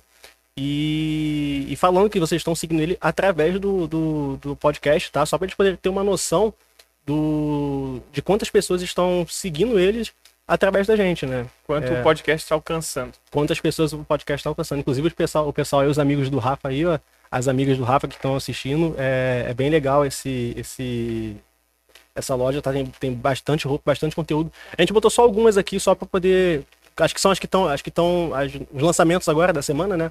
Toda semana a gente vai estar colocando é, lançamentos que, vai- que vão estar chegando na loja, né? São roupas bem legais aqui. Eu acho que eu acredito que uma mulher seria melhor poder falar sobre a, sobre a, a flor da moranga. Mas é uma benção. Entra lá no Instagram deles que eles vão te, vão te abençoar e vocês vão abençoar eles, assim como eles estão nos abençoando também. Tá? Vamos colocar então sobre o, a, a Fran? Fran. Pode ser? Posso falar dela? Fica à vontade. Pessoal, A Fran tem texto pronto, né? meninas, tem, mas eu, eu vou só a, a localização. Então, fica na rodovia João Galberto Soares, número 4674. Pessoal, meninas, vocês que gostam de cuidar do templo do Espírito Santo, vocês têm que ir lá, velho. Ô, quer ir lá dar uma repaginada no visual, arrumar cabelo, unha de fibra de gel, arrumar sobrancelha, faz tudo lá, pessoal. Dá uma conferida. É, A Fran, ela, juntamente com a sua irmã, que é no mesmo prédio, mas são, são coisas diferentes, elas realizaram um sonho de ter. A sua irmã, abrir- caso, abrir- que, é, que, é da, que é a boutique, né? é, Flor a da Moranga. boutique, a Flor da Moranga e a dona da Flor da Moranga e a dona da Estúdio Fran Brizola são irmãs. Elas realizaram um sonho de estar lá, fazendo o que gostam e abençoando outras pessoas também, né? Que é ajudar. Ajudar. Desculpa. Presta atenção aí. ajudar aí a revitalizar e ajudar a melhorar o templo do Espírito Santo, que é você, né? Então, é muito bom. revitalizar. O cara, trabalha, o cara trabalha com o Jean, mano. Então, enfim, meninas, procurem ela, sigam o Instagram delas, Tem tá o aí QR aparecendo aí, né? o QR Code. Só jogar a câmerazinha aí que já vai dire- jogar direto pro Instagram delas. Exatamente. Vamos Você botar aí que- sobre o nosso outro patrocinador? Amém. Você fala do dado. Pode ser. Vamos mudar. Itaí, dar os revestimentos do nosso irmão Leandro, tá? Você que tá querendo dar uma repaginada, né? Repaginar Uma do uma Espírito revitalizar- Não, a Santo. revitalizada. no seu templo terreno. tá aí, tá? É, O irmão Leandro ele trabalha com, com revestimento desde a, da, da- do início, né? Que é a parte de venda, você entra em contato com eles, ele vai fazer toda a logística, vai ver como funciona, ver o que, que tem na sua casa, o que, que pode fazer, qual o melhor material. Eles trabalham com os melhores materiais para poder estar tá, colocando no, no- na sua casa, tá?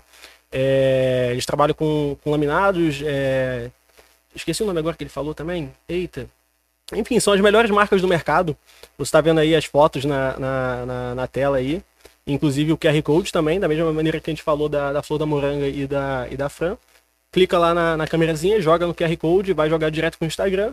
Segue eles, curte as fotos dele lá, curte os vídeos que eles postam, que eles postam bastante conteúdo do, do, do, do trabalho deles. E manda uma mensagenzinha para eles lá falando que vocês estão chegando através do, do podcast da Umate Flor Rio Vermelho. E lembrando, pessoal, eles trabalham desde a venda do material até a instalação, Até a até a, instalação, finalização da exatamente. obra. Exatamente. Pessoal, é, questão de rodapé, piso, laminado, carpete, tudo eles trabalham. Se vocês tiver a oportunidade, entrem ali, converse com ele, faça seu orçamento, que ele tem um, o melhor atendimento do mundo Inclusive, para inclusive ele falou, ele estava conversando comigo sobre isso, que na realidade vale mais a pena você estar colocando esse piso laminado do que você estar fazendo todo aquele trabalho de ter que fazer o, o, rejunte, o contrapiso, botando piso. Você acaba, acaba saindo no- no- na vantagem por conta da qualidade do material e por conta do, do gasto né, que você vai ter. E também a beleza, né? Olha só esses Não, sem, pisos sem comparação, né? Sem comparação. Beleza, é Beleza, essencial. é isso aí. Vamos voltar aqui pro, pro Rafa. Habibs, vocês estão perdendo, Habibs. Esse Vocês estão perdendo. Merchan, Não, mas é é porque na verdade a gente já fechou um patrocínio de comida, né? A gente só tá. É porque o Rafa, desse- dessa vez a gente não quis, mas no É. próximo a gente vai trazer aqui um. É, é que, é que um a gente sabia, a gente sabia que era o Rafa que ia vir. falou, daí a não, gente não vamos deixar o- Normal, normal, normal. Rafa falou que tá de dieta, então a gente vai. Eu Vamos tô, dar uma tô sim. segurada. Eu tô sim. Jejum de Daniel, só que em vez de ser só legume, é carne. É bom esse jejum que era fazer também. É só carne. Não, mentira, pessoal. A gente não tem patrocínio de comida, tá? Se vocês aí que estão. Tem uma lojinha, uma lanchonetezinha que quer patrocinar a gente, olha, vai ser uma benção, tá? Vocês vão estar abençoando a Não gente. vou se arrepender, hein? Vocês não vão se arrepender que a gente vai comer com uma vontade. E vai falar bem. E vamos falar bom. bem. Se tiver ruim, a gente vai falar bem. Não tem problema. Amém. aí. Vamos voltar? Vamos voltar. Aqui a pergunta. A Cíntia mandou, a nossa jovem aqui. Cíntia. Ela sempre tá presente, né? Isso aí, muito bom. Então, Cíntia. aqui ó, ela falou: pergunta pro Rafa se tem algum lugar que queima muito no coração dele em ir ministrar e ele ainda não foi. E pergunta qual que é esse lugar. Ah, eu acho que. Ah, tá. por- ah, pergunta o porquê desse lugar. Então, eu acho que o. Tô zoando. Não, não, é outro outro. Rafa, é outro Rafa. Cara, é tipo assim, ó. Eu nunca. Eu. Eu tenho dois sonhos, né? Na questão de administração do lugar. Eu tenho muito sonho de ministrar na Marcha pra Jesus. Só que, tipo, São mini- Paulo, né? é, não necessariamente São Paulo, poderia ser até em Floripa, mas uma Marcha pra Jesus. Ah, não, mas ela tem vários lugares. É, tem Eu vários lugares. Só em São Paulo que tinha aquela. Não, não, tem aquela- vários lugares. É, eu tenho muito, tipo, desejo de ministrar na Marcha pra Jesus e conduzir as pessoas à adoração. E, tipo, às vezes que eu fui na marcha foi loucuragem, assim, tipo, pula de pai e tal. E eu não, eu, tipo, eu tenho um pensamento de um dia ministrar na Marcha pra Jesus e conduzir as pessoas à adoração. Tipo, levar as pessoas à adoração, assim, para que elas venham entender o real propósito do seu louvor, né? E que isso venha gerar transformação. E eu tenho um, um, um objetivo meu, e eu oro sempre isso pra Deus, assim. Mano, eu tenho um desejo de ir em todos os púlpitos do Brasil, só que eu sei que isso não é possível. Só que eu oro para que Deus ele venha me dar condição para eu poder ir em igrejas que não tem condição de levar, tipo, banda, de levar cantor, que não tem ministério de louvor. Eu oro muito assim pra Deus. Deus, Nossa, legal. me deu uma condição. Tem- Isso queima muito meu coração. Que Deus ele venha me dar condição para que eu venha levar, tipo, exemplo, pegar uma estrutura. Ó, tô levando a estrutura, tô levando meus músicos, tô levando, tipo, gente para fotografar, tô levando gente para filmar, tô, tô levando a estrutura montadinha aqui pra ajudar vocês.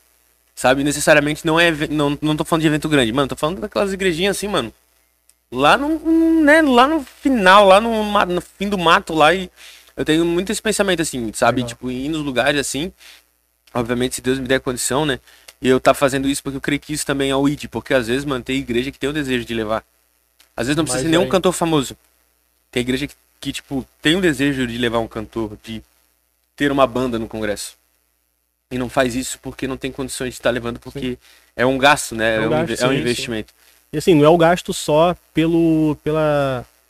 Ah, por pagar o, o, o músico, né? Você tem todo o gasto de translado, né? Você Exatamente, pessoa, tipo, equipamento, hospedagem, hospedagem, tudo, sim, tudo. sim, sim. Então eu oro muito por isso, assim, eu peço, é um desejo muito forte no meu coração, sabe? Obviamente daí tem outros que é consequências, tipo assim, hoje, mano, os maiores púlpitos do Brasil, o cara, tipo, o cara sabe que é uma consequência, sabe? Eu não, eu não vejo como um, um sonho, né? Eu acho que o sonho maior seria alcançar pessoas pro reino. Esse é meu sonho, assim, que é o que queima muito no meu coração. É, tipo, ministrar para mais pessoas possíveis, assim, sabe? Eu tenho vivido muito isso, tipo, indo nos lugares e eu tenho visto muito Deus transformar as pessoas, Deus curar as pessoas, sabe? Tipo, curar real, assim. Então, o meu maior desejo é esse, é que Deus ele venha me tirar daqui um dia e ele venha me dar condições para que eu chegue, chegue assim, pessoal, vamos lá. O gasto de vocês é comigo, a igreja local não vai precisar bancar nada e a gente vai lá e a gente vai cumprir o ID, sabe? Nossa, você vê que sonho massa. Legal. E deixa eu falar, é, aproveitando assim, essa pergunta aí da Cintia, eu vou falar também sobre essa questão do custo, né? É, como é que você vê essa questão de da igreja pagar? Porque tem essa polêmica, né? As Sim. pessoas, vamos fazer perguntas polêmicas agora, né? É, eu Agora eu vamos eu entrar não sei numa mas algo, Tinha algo que me dizia que ia chegar né? nisso. Tinha que ter essa pergunta, não tinha como. Algo me dizia que ia chegar nisso tem, muita, tem uma grande polêmica né, das pessoas, que as pessoas fazem né, sobre é, a pessoa, o músico ou o pregador tal, receber para poder estar para poder tá fazendo o seu trabalho. Sim. Você- é, eu acredito que isso não, isso não, não tem problema, porque a pessoa está vivendo disso, né? Sim, E ela sim. precisa se ela precisa se ter alguma coisa para poder se sustentar, né? E eu acredito que não seja pecado. Imagino que você também pensa assim, né? Mano, tipo assim, ó. Eu ia fazer uma brincadeira, mas eu sei que, tipo, se eu, se eu fizer uma brincadeira, vai ter gente que vai levar a sério e vai acreditar. Então eu não vou, não vou fazer. Pode deixar que eu não vou fazer um corte disso e editar. É, eu não vou, não vou editar e não vou. Não né? vou. Mas, tipo assim, ó. Eu vou pegar um exemplo. Mano, tudo que tu vai fazer é um investimento. Uhum. Vamos pensar da seguinte maneira. Isso daqui você investiu pra ter aqui. Sim. Imagina o quão bom seria, vou perguntar pra galera da equipe. O quão bom seria se vocês tivessem o próprio Wi-Fi de vocês. Nossa. Seria muito bom. Como Projetos seria aí. se você tivesse um estúdio com isolamento acústico Oh, Jesus. Mano, como seria isso? Mas é investimento. Tá entendendo? Vocês precisam ter, vocês precisam juntar de grana, vocês precisam ter um investimento. Então, tipo assim, ó. a- o pessoal tem uma visão muito errada sobre a questão do abençoar. O que eu acho errado é cobrar, mano. Eu não concordo com cobrar. Você pode me botar um bilhão de argumento. Ah, eu cobro por isso, por isso, por aquilo. Até eu vou chegar no ponto do porquê as pessoas costumam cobrar, né? Mas você pode me dar um bilhão de argumento, mano. Ah, eu cobro por isso, eu cobro por aquilo, eu cobro. Mano, eu não concordo. Tipo assim, ó, a partir do momento que eu diz, eu, eu falo assim, ó, eu dependo de Deus, eu vivo do meu ministério e dependo de Deus, então eu não posso estipular um preço. Porque a partir do momento que eu estipulo um preço, eu tô dependendo é da oferta que entra após o culto. E não de Deus. Depender de Deus é tu ir num lugar sem saber o que tu vai ganhar. Exatamente. Verdade. Tu vai no É um local, argumento. Tu vai no É. local, tu não, tu não sabe o que tu vai ganhar. Tu tá confiando em Deus, mano. Vou pegar um exemplo. Semana passada eu gravei, Deus sabe o quanto eu gastei. tipo, e, mano, faltava uma certa quantia pra eu. pra eu fazer o, a gravação, pra, pra finalizar a gravação, faltava uma quantia. E eu cheguei e falei assim pra Deus, Deus me ajuda. Eu comecei a orar, eu comecei a orar, eu comecei a orar, eu comecei a orar. E daí, eu fui no Bom Samaritano, o pastor Moisés tava fazendo oferta. E tipo assim, ó, faltava uma quantia. E eu não podia gastar o que eu tinha. E o pastor Moisés fez uma oferta e eu fui lá e ofertei. Nossa. Sendo que eu não podia ofertar. Eu falei assim pra Deus, Deus, eu não posso ofertar, mas Pode vou, confiar. mas vou confiar. Sim. E começou a passar a semana, eu comecei a ficar tribulado. Comecei, meu Deus, não vou, não vai ter o dinheiro. Eu cheguei a mandar mensagem pro Gabriel, que é o, que o menino que fez o vídeo. Falei pra assim, mano, a gente vai ter que cortar isso daqui do vídeo, vamos ter que cortar isso daqui do vídeo. Porque não tem dinheiro pra fazer. Não tem dinheiro pra fazer. E ele falou assim, não, beleza, Rafa. Daí eu tava viajando pra Criciúma. E nesse dia lá de Criciúma, um irmão chegou pra mim e falou bem assim, Rafa, cara, eu só vou conseguir te ajudar com combustível. Tipo assim, ó, hoje, mano, não tem como tu viver só de combustível. Tu já viu o valor da gasolina? Nossa. A gasolina tá, tá um terreno, tá um terreno, mano. Meu Deus. Tu vende um terreno pra abastecer teu carro. Tipo, a gasolina tá muito cara. Então, tipo assim, ó, eu, imagina, eu cheguei, eu olhei. Eu vou deixar de ir no lugar porque o cara não vai me dar oferta? Não, mano. A partir do momento que eu nego, nego de ir no lugar porque o cara não vai me dar oferta, o cara tá me dando condição. A condição é que o cara tá me dando é meu combustível. Essa é a condição. Sabe? Obviamente, mano, tipo assim, ó, hoje eu vivo 100% disso. Eu dependo da oferta, eu tenho conta pra pagar, eu tenho um projeto pra investir, eu ajudo meu pai em casa. Então, tipo, eu tenho as coisas pra fazer. Então, tipo assim, ó, toda vez, todo lugar que eu vou, o pessoal tem que ter essa consciência. Só que o pessoal não tem essa consciência de abençoar. Tá entendendo? Eu digo que o pessoal não tem essa consciência porque, tipo assim, ó, às vezes até aqui dentro de Floripa, mano, tem lugar que eu vou que o pessoal, exemplo, quer que eu vá com banda, passar a mão em 50 pila e me dá e é isso. 50 pila não dá nem a gasolina. Imagina, eu tô indo com, tô indo com um músico, pra cada músico carregar o seu instrumento, a gente tem que ir numa média de dois carros. No final do culto, tipo, eu tenho que, pô, vou pagar um, pelo menos um lanche ali pra eles. Com 50 pila, como é que tu vai fazer isso, mano? Com cinco músicos. Então o pessoal não tem, tipo, o pessoal não tem esse pensamento, sabe? O pessoal é muito assim, ah, vem aqui, tu me abençoa e, ah, e, e eu? Ah, não, tu é um tapinha nas costas. Porque, tipo assim, ó, toda vez que eu viajo, toda vez que eu vou cumprir uma agenda, mano, é um momento em que eu deixo de estar em casa estudando pra minha faculdade. É um momento que eu deixo de estar em casa com a minha família. É um momento em que eu estou me arriscando a ir até o local. Sim. Porque as estradas são perigosas, mano. Tipo, quando tu vai viajar pra um lugar, tipo assim, ó, esse ano eu já viajei mais de 10 mil km, mano. Tipo, brincando assim, tipo, pelo estado. Sim. Então, querendo ou não, imagina, mano. Toda vez que eu vou pra uma igreja, eu tô me arriscando, arriscando a minha vida e arriscando a vida de quem tá comigo. O carro hoje, mano, tu sabe, não é quem tem carro não é só a gasolina. A despesa do carro é o pneu, é o óleo, é o motor que vai desgastando, é o balanceamento, é a geometria. Mano, é um monte de coisa. Sabe? Então, tipo assim, ó, como eu falei, eu não concordo com a questão do cobrar, do estipular preço. Só que eu concordo com a igreja, tipo, dar a condição pra pessoa ir até ali e dar uma oferta, até porque a gente vive disso, a gente depende disso. Sabe? As pessoas precisam ter essa consciência do abençoar, porque, tipo assim, ó, querendo ou não, a gente tá indo até o local e nós estamos abençoando a pessoa. Sim. A gente tá abençoando com o que? Com o nosso ministério. Então, uma pessoa, ela precisa também, tipo, consequentemente nos abençoar, né? Até porque a gente depende disso, tipo, é só investimentos. Eu tava falando da questão lá do lado de Criciúma. Eu fui lá, tipo, fui no local, e quando eu tava chegando no local do nada, um irmão me mandou mensagem, ele perguntou assim, ô Rafa, eu encontrei um lugar pra tu fazer uma gravação de um clipe e tal. Eu falei pra ele, pá, mano, pra agora não vai precisar porque eu já arrumei o lugar. Ele disse assim, ah, beleza, tá precisando de alguma coisa? Eu falei, não, mano, tô orando aqui porque faltam algumas coisas ainda. Não especifiquei pra ele o que, que faltava. Ele só falou pra ele assim pra mim, mano, me passa a tua chave Pix. Cheguei. Tá, mandei. Quando eu mandei a chave Pix pra ele, ele foi lá e fez a transferência do valor que precisava pra pagar. Então Deus isso é, o, isso é o confiar de Deus, o confiar em Deus, tá? Sabe? Tipo, tu, tu depender dele, tipo, ont- eh, tipo, hoje eu tinha uma conta pra pagar, sabe? E tipo assim, eu, eu- até ontem eu não tinha dinheiro. E Deus foi lá e deu o dinheiro certinho do que eu precisava pra poder pagar a conta. Tá entendendo? Então, tipo, essa é a vida, mano. Tipo assim, ó, é, eu, tem gente que muitas vezes acha, né? Tem gente que muitas vezes acha assim, ah, meu Deus, o Rafa, que por eu estar cantando f- direto fora, todo final de semana, tem gente que acha que eu tô assim, ó. É. Não, mano, não é assim não, cara. Tipo, tem lugar que a gente vai, o pessoal abençoa, tem lugar que o pessoal não tem condição, tem lugar que o pessoal enrola, por isso que é o motivo do pessoal cobrar. Hoje em dia o pessoal estipula preço por conta disso, mano.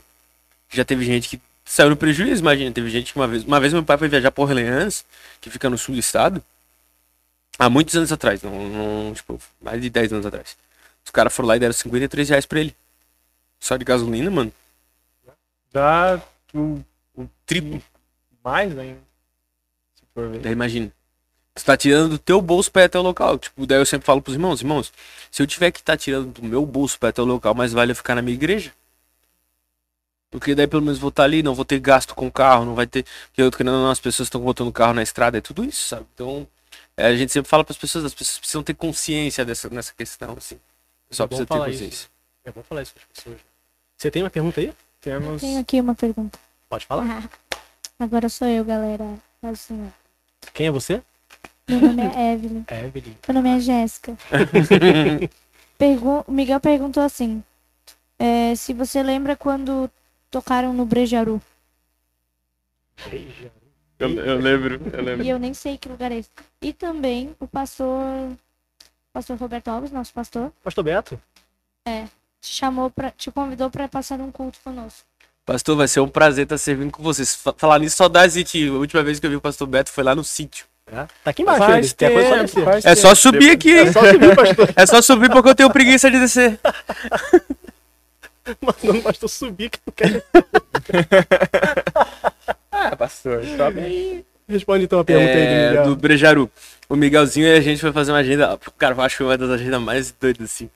A gente foi fazer uma agenda lá no Brejaru, no, na Palhoça. Não sei se vocês conhecem o Jardim Eldorado. Hum. Azul, tu eu já Nem- esqueci, nem, assim. nem pergunta, nem pergunta. Não, ele não ele perguntar. descarta, mas eu também descarto. é, não conheço. Não, eu não tô ouvindo nada. Pode falar, pode falar. Então, tipo assim, ó, o pastor. O pastor. A gente foi na, no Brejaru e o Miguelzinho foi junto com a gente. Mano, chegou lá, cara. Deus usou o pregador pra falar com o Miguel. O cara foi muito doido. E a gente tocou lá, os irmãozinhos amaram o Miguel, cara. O Miguel foi só no domingo. E o Miguel, na época, ele não dirigia ainda, porque o Miguel era menor de idade. E ele foi de moto até um lugar. Acho que ele foi de moto até o centro. E do centro até lá ele foi com, com, outro, com outro rapaz, o Marcos. Oh, foi muito top. Foi muito top. Pode falar, pode falar. Não, não, não, não. Tá, deixa eu fazer então mais uma pergunta. É, uma coisa engraçada que, que eu, eu, eu tava até vendo um, um- um vídeo no, no Instagram sobre isso, né? Não me expõe aí, hein? Não, não, não é só Olha. você, não. Mas acredito que aconteça com você por ser cantor também, por ser músico, né? Aqueles irmãozinhos que estão cantando fora do tempo. e o cara tá lá tocando violãozinho, daqui a pouco muda, tem que voltar e Cara, mudar. Assim, ó, uma coisa. Pra quem canta fora do tom, ainda é bom. Rafa, mas por que é bom? Porque, tipo assim, ó, quando a pessoa ela entra sem saber o, sem tu saber o tom, tu vai desenvolver teu ouvido. Pra quem é músico, isso é ótimo, mano. Eu aprendi a tocar por ouvido assim, mano. Todo músico que sabe tocar de ouvido é porque passou pela bleia, mano. É impossível, mano. Todo músico que sabe tocar por ouvido é por conta do hino da harpa da bleia, cara. Porque os hinos da harpa, assim, mano, elas vão nos tom muito diferenciado, cara. Muito diferenciado. Não dá pra identificar o que que é. Exatamente. onde Então, tipo assim, ó. Quando. quando é, é, o, o grande problema dos irmãos é quando eles não cantam no tempo, mano. Uhum. É tipo assim, eles estão cantando ali, pá, pá, pá, do nada eles vão lá e É, pau bom, é bom botar um fone de ouvidozinho e botar um metrônomozinho pra ele Mano, eles não respeitam, eu acho que eles não respeitam nem Mas o é porque não entende, mano. é porque eu acho que entende, sim, sim. Eles não respeitam nem o metrônomo. Porque, tipo assim, se você colocar o baterista pra fazer a marcação, tipo assim, ó, irmão, faz a marcação aí. O batera tá fazendo a marcação, o irmão tá perdido, cara. tipo, de uma irmãzinha lá na igreja do meu pai, cara, quando ela ia cantar, ela puxava um zino da harpa, mano. Que eu nunca vi na vida, cara. Porque músico, qual, é o- é o zino da harpa que o músico conhece? O músico conhece o Foi na Cruz, o Salto Capo Danal, o 300, e- aquele lá, o 305, né, a Face Dourada. É, é, o cara, o músico conhece esse zino mais cantado. Do nada a irmã ia lá, olhava pra nós e vamos cantar o 333 da nossa harpa. Ninguém Legal. sabe da onde. Eu olhei, assim, eu olhava assim pra irmã, aham, Legal. legal. Puxa aí. É, é, nessa dela puxava lá e daí, tipo assim, ó, querendo ou não, tu não sabia o compasso da música, tu não sabia o mandamento da música e tu se quebrava. Uhum. Tu se quebrava, simples. Não, isso acontece muito mesmo. Não, é engraçado que eu tava vendo. eu- Ah, na verdade eu ia falar uma coisa muito, muito legal que tava falando sobre as redes sociais, né? O, o engajamento que você tem por conta de você ser. é, trabalhar com as suas redes sociais por você, por você ser autoral, você ser, trabalhar sozinho por, ti, por, por você mesmo, né? Sim. E é justamente o que a gente tá fazendo hoje aqui no, no nosso grupo, né? A gente tá tentando dar uma, uma alavancada na nossa mídia, nas nossas redes sociais, justamente por conta disso, porque a gente sabe que quanto mais pessoas. Hoje, hoje é, um, é um novo ministério, né? O Ministério da Mídia. É um novo ministério. E a gente sabe que quanto mais pessoas a gente, a gente alcançar, a gente conseguir alcançar com ou com uma palavra, ou com um louvor, um cover que a gente possa botar no- nas redes sociais, ou com um, um Reels que a gente posta lá, a gente sabe que as pessoas estão sendo alcançadas, né?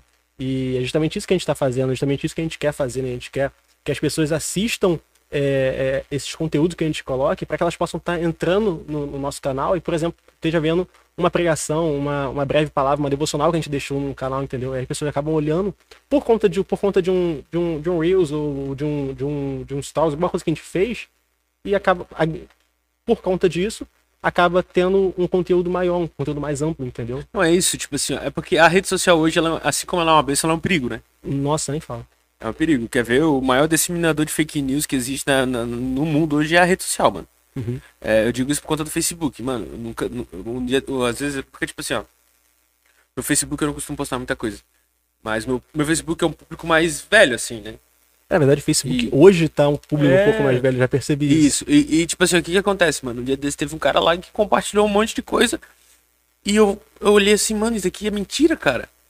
Foi tipo agora, tipo, ontem saiu uma notícia que um, av- um avião com 20 e poucos missionários caiu na, em Honduras e todo mundo tava vivo. Daí eu cheguei, daí, tipo, me mostraram a notícia. Cara, a primeira coisa que eu fiz foi pesquisar a fonte, ver da onde veio essa história e tal, tal, tal. Cheguei lá, mano, era mentira. Tipo, esse acidente aconteceu há anos atrás e não era missionário. É, Então, tipo, a rede social, assim como é algo bom, é, algo, é algo complicado também. Às vezes é, é ruim, assim. E até a, gente, até a gente pegar e fazer e fazer aquela questão de você se doutrinar, né, a ter o tempo para poder para poder estar vendo a rede social.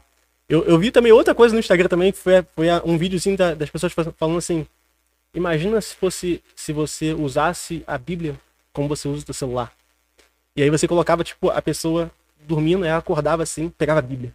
Aí começava a ler a Bíblia. Assim que acordou. Cara, eu vou, eu vou falar um negócio aqui, até pra você que tá me assistindo aqui, ó. Vou falar algo pra você. Tem gente que diz assim, né? Ah, eu não tenho oportunidade pra cantar na igreja, não tenho oportunidade pra pregar na igreja. Só que você tem uma rede social em que você não posta um versículo. Nossa. São pessoas que elas vão lá, elas Fala, Deus. Não, e são pessoas que elas vão lá, elas fazem rolo por política. São pessoas que vão lá, elas fazem rolo por conta de futebol. Elas vão lá, elas fazem rolo por um monte de coisa. Só que elas não conseguem falar sobre Cristo nas suas redes sociais. E Sabe? reclama que não tem oportunidade. E reclamam que não tem oportunidade. Sabe? Ah, o pastor tá, não me dá oportunidade no culto. Mas também, como é que teu pastor vai te dar oportunidade se nem o, nem o público que te segue no teu Instagram sabe que tu é crente? Inclusive aqui, ó, o Lucas, num, culto, num culto de sábado aqui, no culto, no culto dos jovens aqui no, no Alvo, ele deu uma, uma, uma breve palavra, né? A gente gravou, jogamos na rede social e o pastor falou, você lembra que o pastor? Nossa, gostei, o Lucas falou, vai ter oportunidade no culto. Aí, ó. Graças à rede social. E, tipo assim, tem gente que diz, né? Ah, mano, ah, ah, eu não sei se eu vou cantar. Teve, teve uma vez que eu recebi uma. Tava falando com uma pessoa, e a pessoa falou, pra mim, falou assim pra mim: Ah, mano, eu não vou cantar, eu não vou gravar vídeo cantando, porque esse não é meu ministério, porque eu não quero crescer. Deu. Só que, tipo assim, mano, se tu for parar pra pensar, mano, eu recebo inúmeros testemunhos de ministrações que eu coloco.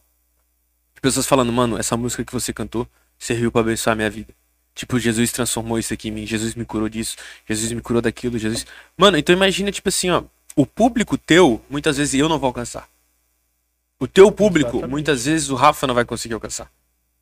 Tá entendendo? Exatamente. Só que é um público que tu já tem. Então, tipo assim, ó, mano, o que que vai te custar tu falar um Jesus? O que que vai te custar tu postar? Compartilhar alguma coisa que seja. da- deixar uma palavra ali, mano. Porque é aquele negócio, às vezes tem um. Ah, tu tem mil seguidores. Mas talvez uma pessoa que tava ali vai ouvir aquela palavra e vai ser uma semente que vai ser, foi plantada. Exatamente. É, teve, teve até o caso da, de outro podcast, né? Que eu, eu não sei nem quem era o cara. Mas ele falou do, do, do testemunho da, da menina que viu stories lá, sabe? Ele, ela viu stories que tinha culto, ela. Ninguém precisou ah, evangelizar ela, ninguém. Ela foi lá, é, viu stories, foi pro culto à noite. No apelo do culto à noite, ela aceitou Jesus e Eu acho que foi o Diácono Sni que falou. Tam- tam- mas ah, teve outro podcast. Eu tava assistindo os, Ah, mas os não- não- Reels. não foi nosso? Não, não, não, Ah, não. tá. Pô. Assi- ela, ela viu. É, é outro, outro podcast. Mas enfim, Foi no Hub. acho que é, não, não, não sei É qual foi. Hub, né? Ela viu, ela viu um stories de, que ia ter um culto, ela viu a, a, onde ia ser, ela saiu dali, foi até na igreja, aceitou Jesus e tava vivendo uma, tipo, a vida de cristã, entendeu? Mano, isso, isso acontece. É, é tipo assim, ó, um outro exemplo que eu vou dar. É, cara, tem gente que diz, né? Ah, fotografia na igreja. Tem gente que é contra. Eu não sei se vocês estão ligados nisso. Sim. Tem gente que é contra, mano. Nós sabemos que Uhum. Tem gente que é contra a fotografia na igreja. Tipo, ah, pra que o fotógrafo tá ali, não presta nem atenção no culto, não participa do culto. Mano, já teve gente que chegou, tipo. Eu, eu, eu sou amigo de muitos fotógrafos, né? E eles falando, Rafa, uma vez eu tirei uma foto da pessoa, postei na rede social, do nada. A pessoa na época tava na igreja e compartilhou. Depois de anos, porque o Facebook e o Instagram eles fazem isso, eles trazem lembrança. Exatamente. Mano, imagina, o Facebook te traz uma lembrança da época que tu tava na igreja, bem na hora que tu tá desviado, tá fora dos caminhos do Senhor. Você olha pra aquela foto e te dá uma retrospectiva de tudo aquilo que tu viveu com Deus. Teve pessoas uma vez que falou pra mim, cara, nossa, eu vi essa foto aqui, eu senti muito Deus. Através de vídeo, através de não sei o quê. Só que tem gente que tem esse pensamento, tipo, mano, ministério na igreja é tudo que tu vai fazer, cara. Independente se é cantar ou pregar, mano, o, a, tipo, a fotografia é o ministério. Tipo, os meninos que estão aqui mexendo no. que montaram toda essa estrutura aqui, cara. Mano, glória a Deus pela vida de vocês, irmão.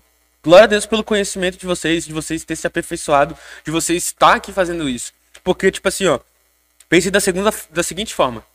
Se tem pessoas sendo edificadas através desse podcast, primeiramente é Deus, mas é depois esses caras aqui que estão aqui, mano Sim, sim. que tiveram provavelmente foram os primeiros a chegar aqui pra poder montar a estrutura, pra poder, montar as coisas. Tá entendendo? Não vou falar que fui eu, não. Não, mas. tipo. Ó, tão, tão tirando os créditos de vocês aqui, ó. Mas é isso, tipo, querendo ou não, o ministério é isso, mano. Sim. O ministério é a pessoa que tá ali na porta ali, ó. Imagina, mano, tu coloca um cara ali na porta que tá bravo, que tem uma cara feia. A Daisy, a Daisy, ela, inclusive os nossos líderes, né, o Pedro e a Daisy, eles assumiram uma congregação, né, agora. Jurerê, né? Isso. E ontem foi a despedida deles e a Daisy falou justamente que. Qual é o nome da, da mãe da, da. Ruth? A irmã Mara, ela falou: Nossa, eu, eu, eu, tô com, eu já tô com saudade da irmã Mara porque eu não vou chegar no culto na minha igreja e eu não vou ver a irmã Mara na porta. Ou seja, para ver, a, pra ver a, a, a, a importância que tem, né, as pessoas. Não, e, às vezes a gente nem percebe. E foi como eu falei, imagina tu colocar um cara ali na porta que não, tipo assim, ó, um cara de poucas ideias. Cara chega. eu- mano, eu lembro da época. Cara. eu, eu lembro que os porteiros eram tudo pouca- poucas ideias, né? É. Mano, De mal. Nossa, mano, uma vez eu lembro que teve um porteiro que me pegou pela orelha assim e me levou até meu pai, cara. Porque eu tinha o costume de, na hora da, do culto, eu ficava correndo na rua, né? Ficava direto Mas na rua. também porque que ele vai pegar Ah, mano, ô, né? moleque de 7, 8 anos, mano. Tava na rua, mano. Tava correndo na rua. 10 anos correndo na rua. É, essa, essa é real, mano. Vai dizer. Vocês vão ter filho, cara. Vocês vão ver o que eu tô falando. Chega pro teu filho e diz assim, ó, fica sentado aqui prestando atenção no culto. O teu filho vai olhar pra ti e falar assim, é. Aham. Valeu.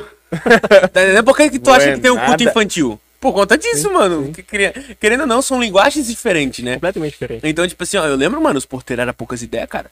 Eu lembro uma vez que um porteiro me pegou assim na orelha e me levou até meu pai. Eu cheguei pra ele e falei bem assim, eu vou falar pro meu pai, meu pai. Meu pai foi lá e concordou com ele e me bateu, mano. Na frente dele ainda. É, Dá a outra orelha aqui. então. Exatamente. Então, tipo assim, ó, hoje em dia os porteiros são mais amáveis. Mas imagina, mano, tipo, tu coloca um porteiro carrancudo ali na porta.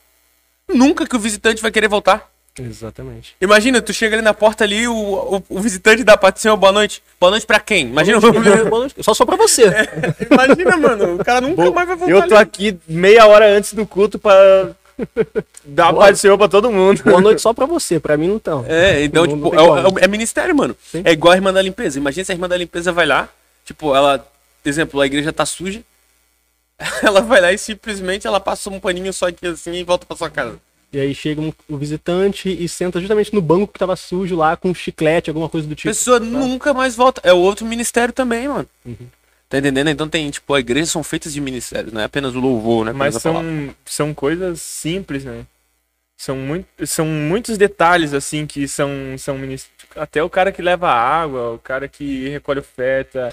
Não, tudo, mano. É igual, tipo assim, ó, quer ver um ministério que a gente hoje plantou lá na sede, que é bom implantar nas congregações, é Libras, cara.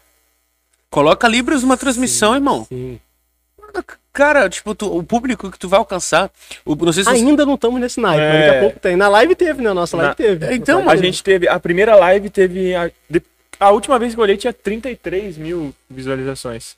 Top. Foi a live que a gente implantou Libras, foi a live que a gente teve maior alcance, foi Isso a aí. Camila Barros, que foi a pregadora. Então a gente teve bastante alcance.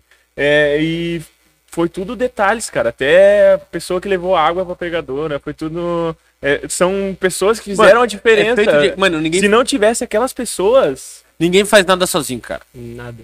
Tipo, tu não faria sozinho. Não, ótimo. Tu não faria sozinho. É uma equipe, cara. Se tu não tiver gente por trás de você fazendo, ajudando e editando junto com você, as coisas não acontecem. Sim. Pessoal, vamos, vamos já levando pro encerramento, né? Já estamos com quase duas horas, né? Faltam alguns minutinhos pra terminar, né? É, será que a gente consegue escutar uma palhinha? Não sei. aí? Não sei. Pega, pega o, o violão pra ele. Pra ele precisar levantar e evitar a fadiga, né? Evitar esses. Vamos tocar uma musiquinha aí. Eu espero que o violão tenha desafinado. Não, mas aí não tem Uhum. problema. A sua voz afina, a sua voz afina o violão. Afina assim. Não sei se vai dar pra, pra escutar, mas a gente bota o, o Então, tô ouvindo. pra baixo aqui, né? O... Achei interessante que tava falando da pregadora. E ele falou exatamente isso, ela falou exatamente isso na pregação da, da nossa live, que ela achou incrível como a organização dos, dos jovens. A Camila. Ela, ela disse que se sentiu muito encantada como por uma dedicação cooperativa. Né? E daí ela, ela se encantou mais não pelo por, por- ser um, um- pelo tema da, da- do, do culto em si, mas ela chegou quando ela veio aqui, ela não viu pessoas que que estavam ali querendo buscar imagem, mas viram grupo de jovens totalmente dedicados e houve uma cooperação muito grande nos mínimos detalhes e houve aquele. E se não fosse por isso, não teria tido aquela. Exatamente. Inclusive, ela, ela falou, né? Tem um testemunho dela que a, a Camila Barros, ela, ela não acreditava muito nesse, nesse, nessa questão de live e tudo mais. E ela falou que depois da live que ela participou aqui, mudou completamente. Inclusive, hoje ela tem até um, um canal específico voltado para isso, né? Tem um, um, um, um programa que ela faz justamente voltado para líder, para lideranças nas redes sociais por conta disso, né? Então, é uma benção. Vamos lá, toca uma palhinha pra gente aí, vamos escutar um pouquinho. Vocês só me arrumam a cabeça. Eu vou fazer a segunda voz, tá? Não vou não. Eu vou fazer a terceira, tá? Posso até estar aflito, mas nunca destruído. Posso até chorar, eu posso até sofrer. Mas um amanhã virá e minha fé será recompensada, pois o meu Deus não falha.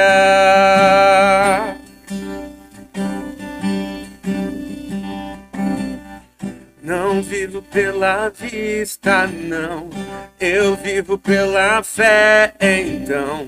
Deus proverá. Deus proverá. Olho para o alto, então. Vem o socorro, sim. Deus proverá. Deus proverá. Quando azeite e a farinha faltar, Quando as minhas forças se esgotar, Deus proverá. Deus proverá. Mesmo cego me faz enxergar, mesmo falho me faz andar sobre as águas. Deus proverá quando azeite e a farinha falta, quando as minhas forças se esgotar. Deus proverá, Deus proverá. Mesmo cego me faz enxergar, mesmo falho me faz andar sobre as águas. Não vivo pela vista, não. Eu vivo pela fé, então Deus proverá, Deus proverá. Olho para o alto, então vem o socorro, sim. Deus proverá, Deus proverá.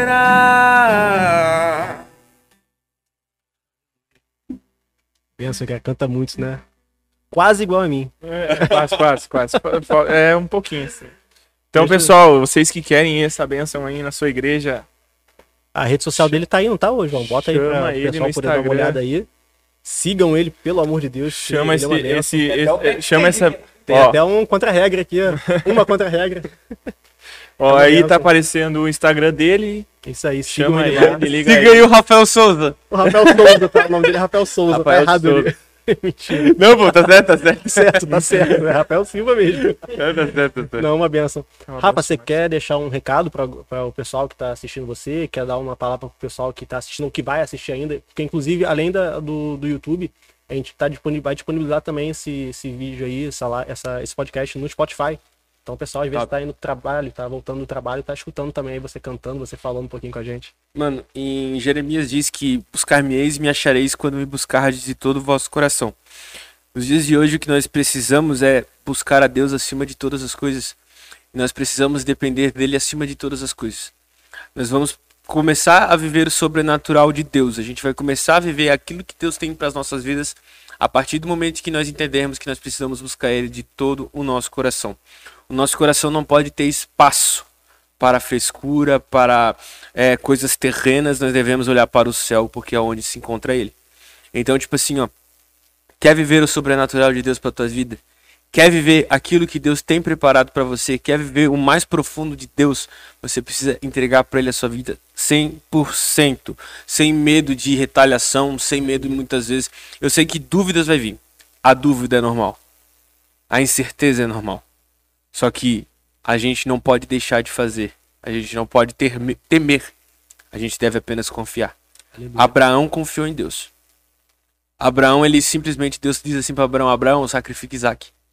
Era o sonho de Abraão. Deus falou assim para Abraão: Ei, sacrifica o teu sonho.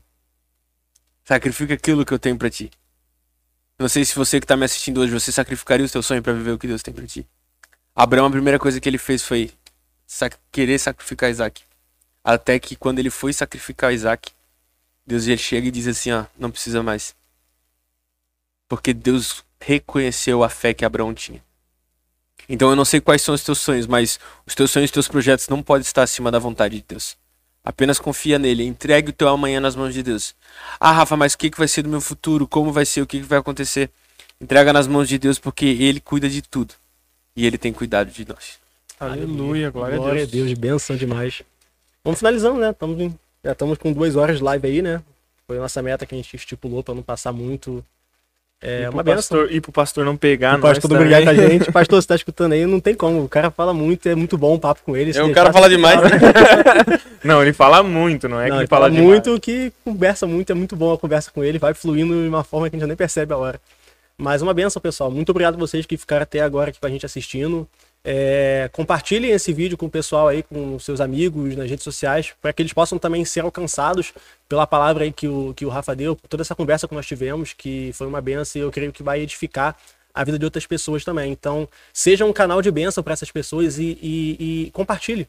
compartilhe. Justamente foi como você falou, né? Vamos compartilhar para as pessoas, para o máximo de pessoas serem alcançadas, mas para glória do nome de Jesus. Amém. Entendeu? Então é isso aí. Quer se despedir, Lucas? Eu só quero falar que. Temos que orar pelo Miguel, né? Temos que orar pelo Miguel. Bênção de Deus. Mas antes, essa oração. mãe, mas antes disso, deixa eu só falar. Sigam nossos patrocinadores, eles estão dando uma força imensa para tudo isso Pelo amor acontecer. de Deus, vocês não têm noção. Nós não, nós não teríamos nada disso aqui se não, se não fosse pelos nossos patrocinadores, tá? Eles estão abençoando bastante a gente aí. Tanto o Daros quanto a Flor da, a Flor da Moranga e, e, a, e, a, e a Fran. Estúdio Fran Brizola. Exatamente. E tá. Habib, você tá se perdendo, ó. E o Habib, você tá perdendo, realmente. Já, Mas já tá falei. comendo sagardinho aqui, Não o Habib, sagardinho. tá? Os lanches que tiver aqui, ó, Bob's, McDonald's, o que for, a gente tá aceitando, não tem problema. Até o pessoalzinho aqui da esquina que se quiser também, que estiver assistindo a gente aí, vou te colocar que não tem problema. Bênção de Deus. Tá, então, é, vamos fazer uma oração, porque o, o primo do Miguel, né, ele, ele tá no hospital. O Miguel ia estar com a gente aqui hoje, o nosso líder, mas ele teve que estar no hospital hoje para poder dormir com, com, com esse primo dele, até para poder dar uma palavra, estar lá com ele, fazer uma oração, porque amanhã ele vai fazer uma, uma operação bastante delicada, né, na, na, na cabeça e, e é bom que o- foi bom que o Miguel estivesse lá. Então vamos levantar um clamor por ele ou pedir pro Rafa fazer essa, Posso, essa eu oração. posso só fazer um. Sim. Eu também amanhã eu vou pra Curitiba, ver se eu vou fazer uma cirurgia ou não. Então, orem por mim também. Você também, então já, os dois. A gente já ora e vai que Deus cure. É, É, cara, eu tenho fé. Exatamente. Temos. Vamos orar. Vamos orar. Senhor nosso Deus, eterno Pai, nós te agradecemos por esse momento de comunhão, Jesus, te agradecemos por este momento em que compartilhamos um pouco, Senhor, daquilo que estamos vivendo em tua presença, Pai. Por isso, Jesus, eu apenas te peço, Pai, que tu venha nos guardar e tu venha nos livrar de todo mal. E Jesus, eu te peço que tu venha entrar lá dentro daquele hospital agora, Senhor, onde está o primo do, do Miguel, Senhor. Guarda ele, Senhor, que amanhã, Senhor, através dessa cirurgia venha dar tudo certo com ele, Pai. Que tudo, Senhor, venha se normalizar, Pai, que ele venha poder testificar aquilo que tu vai fazer através da vida dele, Senhor. Guarda ele, Senhor. Livra ele de todo mal, Senhor. Experiências, Pai, para que futuramente ele venha testemunhar. E é o que eu te peço, Senhor. Guarda a família, guarda a casa dele, Senhor. Assim como eu te peço também, Senhor, que tu venha abençoar o mano aqui, Senhor, que vai estar indo lá para Curitiba amanhã para estar vendo a questão da cirurgia, Senhor. Que tu venha curar ele, Pai. Que tu venha curar ele, Senhor, que ele não vai precisar nem fazer a cirurgia, Pai. Mas que, Pai, que venha tudo acontecer mediante a tua vontade e ao teu querer, Senhor. Abençoa a viagem dele, Senhor. Livre ele de todo mal. Abra as estradas, Senhor. Livre ele de qualquer acidente, Pai.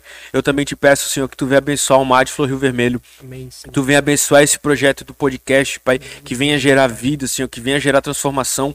Assim como eu te peço, Pai, que tu venha abençoar a igreja do Rio Vermelho, que venha gerar relevância, Pai, onde, aqui neste bairro, aqui nessa cidade, Senhor. E que o teu nome venha ser engrandecido e exaltado, Pai. Abençoa essa equipe, Senhor, que nos recebeu de uma forma tão agradável. É o que eu te peço por glória do teu nome. Amém e amém. É isso, pessoal. Estamos despedidos. Uma benção. Fiquem com Deus e até a próxima semana. Que, na verdade, nós já vamos falar, né? O nosso próximo convidado. Nós vamos conversar com o irmão Clailton. É, a gente vai mandar, vai- já vamos fazer a arte já. Talvez amanhã a gente já poste já, poste já a arte da, da próxima semana para poder ter um tempinho mais de divulgação. Vocês vão conhecer um pouquinho da história dele aí, que é uma- tem bastante coisa para contar ele aí. Bastante coisa. Amém. Então fiquem com Deus e até semana que vem. Até a próxima. Valeu!